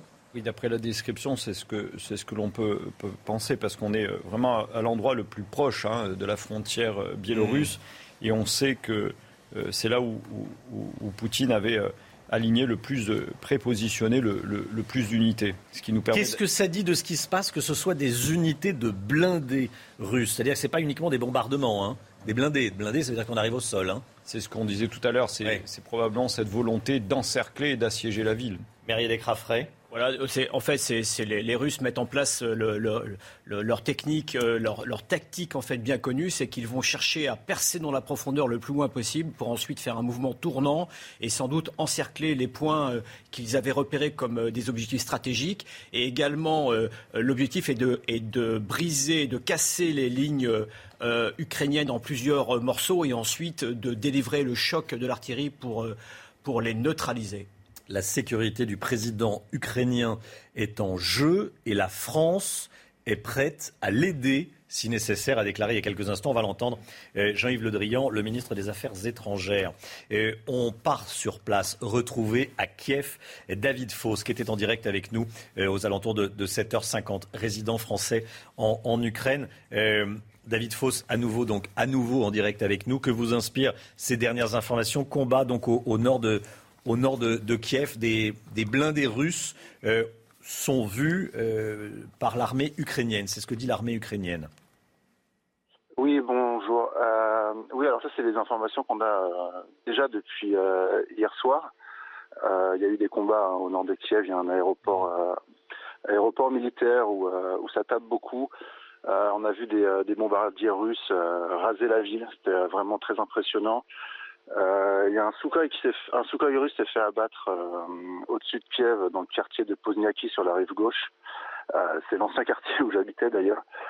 là actuellement, on est toujours dans notre cave en fait avec les, habitants de notre immeuble. En fait, on a on a un endroit sécurisé où on peut échapper à d'éventuels bombardements, mais Là, ça reste. Euh, on entend hein, les bombardements, euh, les bombardements. Ça reste plutôt calme pour l'instant.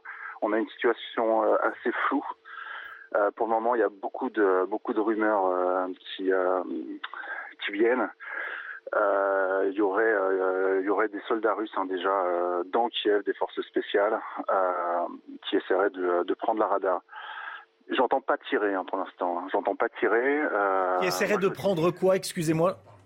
Le Parlement. le Parlement, oui. Oui, le Parlement, oui, oui. Alors, tout est assez proche. Hein, euh, la, la, Rada, la, le, euh, la maison, euh, enfin la maison présidentielle se situe vraiment dans l'hypercentre autour de, de, la place Maïdan, Marinsky Park, etc. Donc les combats pourraient se, se concentrer ici. Moi, j'habite pas très loin. En fait, j'habite à l'autre bout. en fait, l'avenue principale, c'est à Kresiatik. vous avez un, un point euh, Maïdan euh, et au bout de la rue, c'est un peu comme en fait euh, Étoile et Concorde. Hein. Vous avez un point Maïdan, à l'autre bout vous avez vous avez là où je suis en fait. voilà. Et et on entend on entend que ça on entend que ça tonne. voilà. Bah, je sais pas si vous entendez, je sais pas si vous entendez au téléphone. Hein. Euh, bon, si... J'avoue que j'entends, j'entends pas, mais, mais dites-nous. Bah, en fait, c'est euh, des explosions, en fait. Ah oui. Euh, on entend des, des explosions mmh. qui, qui, sont qui sont pas forcément énormes, hein, mais on entend des gros des gros booms. maintenant, c'est c'est en permanence, quoi. Quasi en permanence. Donc voilà. Après, dans les dans les informations, bon, on est beaucoup en contact hein, tous les Français ici sur sur euh, WhatsApp, euh, Facebook, etc. On a la chance d'avoir les communications qui fonctionnent, donc ça c'est vraiment euh, c'est vraiment très important. On essaie de voir un petit peu comment ça se, ça se profile. certaines personnes ont essayé de partir en voiture ce matin, mais les routes sont bloquées. J'avais information que que l'ambassade de France évacuait. bah, ils ont fait demi-tour visiblement parce qu'ils ne peuvent pas évacuer, les routes sont, sont blindées, donc ils vont rester. Donc voilà. J'ai pas d'informations au niveau de la gare. Visiblement, les trains euh, partent encore, mais je pense que ça doit être la cohue à la gare, donc ça doit être euh, relativement, euh, relativement dangereux. Voilà. Bon, comme j'ai dit ce matin, de toute façon, on n'a on pas vraiment, pas vraiment de, le choix. On, reste, on reste et on va essayer de, Hmm. D'encaisser, euh, d'encaisser le choc. Euh, d'encaisser le choc. Restez, restez connectés avec nous, s'il vous plaît, si vous le pouvez. Évidemment, évidemment, votre sécurité avant tout, euh, bien sûr. Bon, c'est une évidence, mais restez connectés. Donc, si vous le pouvez, David Foss. cette déclaration de Jean-Yves Le Drian, on va regarder, on va garder les images en direct, évidemment. On va garder les images des, des bombardements de la nuit. Et puis, je voudrais qu'on revoie la, la, carte pour bien se mettre la, la carte de l'Ukraine en tête. déclaration de Jean-Yves Le Drian à l'instant. Écoutez bien. Nous sommes inquiets pour la Moldavie et la Géorgie. Qu'est-ce que ça veut dire, Christian Macarian le ministre des Affaires étrangères qui dit qu'on est inquiet euh, pour la Moldavie et la, Géorgie. Parce que ce sont deux autres pays qui ont manifesté effectivement leur intérêt pour une adhésion à l'OTAN et qui sont engagés aussi dans un programme d'accord euh, douanier et financier Moldavie juste avec, à l'ouest, hein. avec l'Union européenne.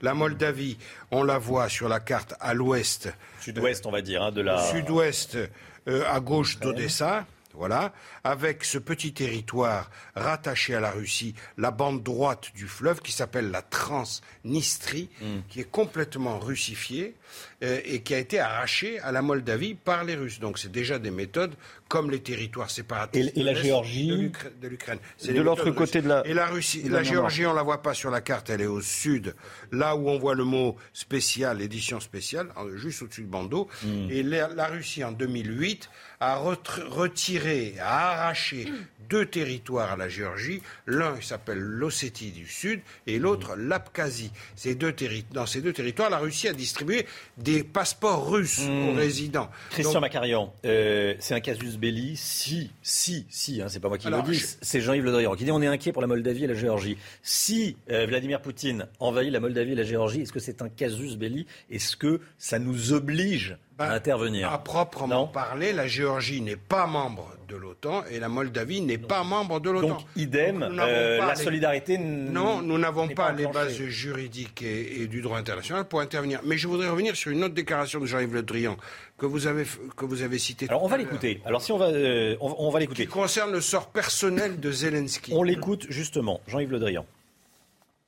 Je pense que la sécurité du président Zelensky est un élément euh, central de ce qui se passe maintenant et nous sommes euh, en situation de pouvoir euh, l'aider si nécessaire, mais il importe qu'il tienne sa place. Je suis très frappé du, sang-froid du président Zelensky. De, la maîtrise de ses propos et de la manière dont il s'adresse à son peuple. Je suis aussi très frappé du, courage du, peuple ukrainien et de sa détermination à, refuser cette occupation. Hmm. la France prête à apporter son, son aide, on peut être aussi que et ensuite on peut aussi être très frappé par l'extrême rapidité du processus russe. C'est-à-dire que si le ministre des Affaires étrangères français en est déjà à parler d'inquiétude au sujet du sort personnel du président Zelensky, c'est que les choses vont très vite. D'après ce que nous disait tout à l'heure M. Fauss, le résident français euh, en Ukraine, si la Rada qui nous entend est déjà touchée par des commandos de forces spéciales, les Spetsnaz russes, euh, ça veut dire que la présidence, qui est effectivement tout près, peut être concernée dans, dans, un temps record, dans la journée. Donc euh, c'est à mon avis comme ça qu'il faut interpréter. Bauer, vice-président du groupe d'amitié France-Ukraine. Cette assistance que, Jean-Yves Le Drian euh, promet mm. à, à Zalinski, elle est de bon augure. C'est de dire que le seul gouvernement d'Ukraine qui est légitime, qui a été élu par les urnes, nous serons prêts à l'aider ou à l'accueillir si jamais euh, la volonté de Poutine était de mettre en place une autre équipe, de manière à ce qu'on ne reconnaisse vous en doutez pas. Vous en doutez que, nous les, euh, que, Poutine veuille mettre une autre euh, équipe C'est possible. Et nous devons soutenir Zelensky, même lui proposer l'exil s'il le faut, hmm. pour lui permettre de faire vivre ce gouvernement légitime et ne pas refuser ce Depuis l'extérieur de l'Ukraine Zelensky a dit qu'il resterait, mais son gouvernement doit être soutenu. Ce que veut mettre en place Poutine doit être refusé. Oui, moi, euh, ce que disait votre témoin tout à l'heure est très intéressant. On voit bien, on comprend bien que les verrous, euh, la Russie est en train de placer tous ces verrous euh, sur les axes qui mènent à la capitale. Les choses vont très vite et je voudrais juste préciser, il paraît fortement improbable que la France puisse tenter une opération de type militaire pour aider Zelensky maintenant que c'est l'accueillir. voilà, ça, c'est, ça me paraît assez exclu, complètement exclu. la seule chose que l'on puisse faire, c'est qu'il soit exfiltré depuis le pays, mais certainement pas d'une, d'une une opération venant de l'extérieur. De toute façon, euh, ce serait là pour le coup une véritable déclaration de guerre et une, une montée crescendo euh, dans, dans, le conflit qui est déjà euh, très préoccupant. Nous devons permettre à, à Zelensky et son gouvernement de continuer à gouverner, même si ça doit être en dehors de Kiev.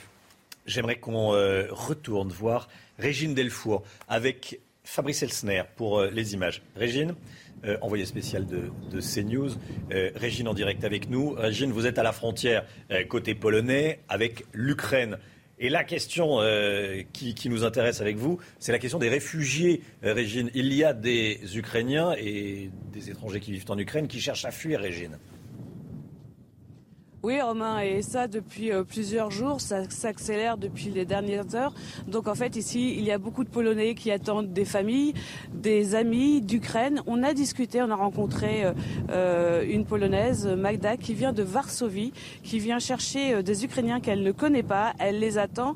Ils sont partis depuis 24 heures et elle les attend. Alors ce qu'il faut savoir, c'est qu'il y a beaucoup, beaucoup de monde de l'autre côté de la frontière.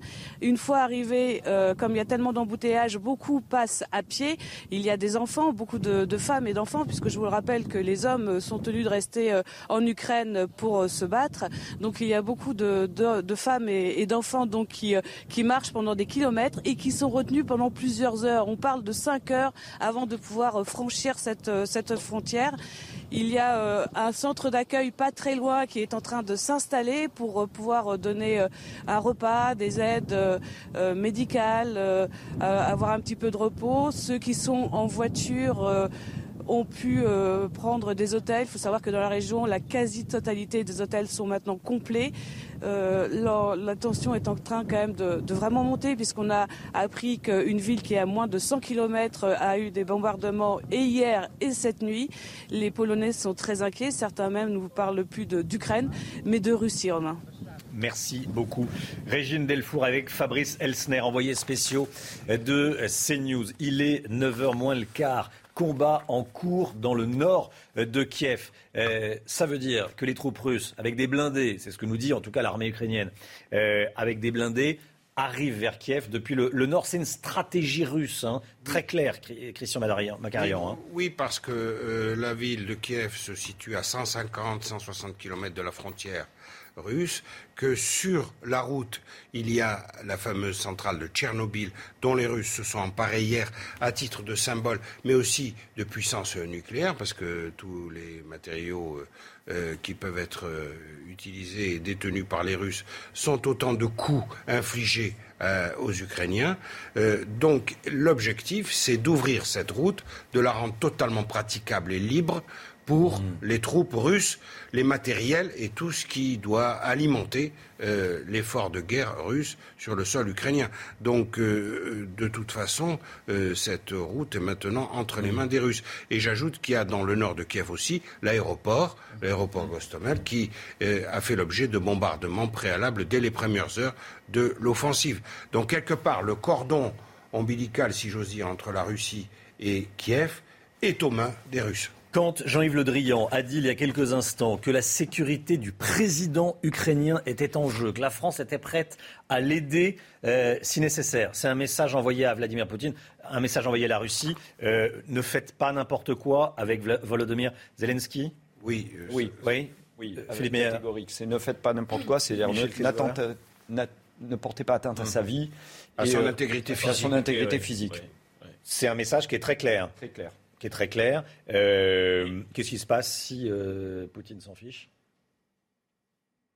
Il se rien. Euh, on est, on est là, on est dans, on est passé, on est passé dans, le scénario de la guerre.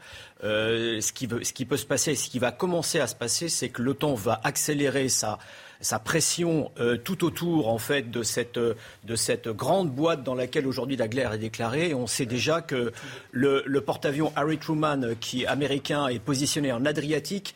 Euh, ces chasseurs sont capables aujourd'hui d'envoyer euh, des signaux directement tout près de l'Ukraine. Euh, je pense, ok.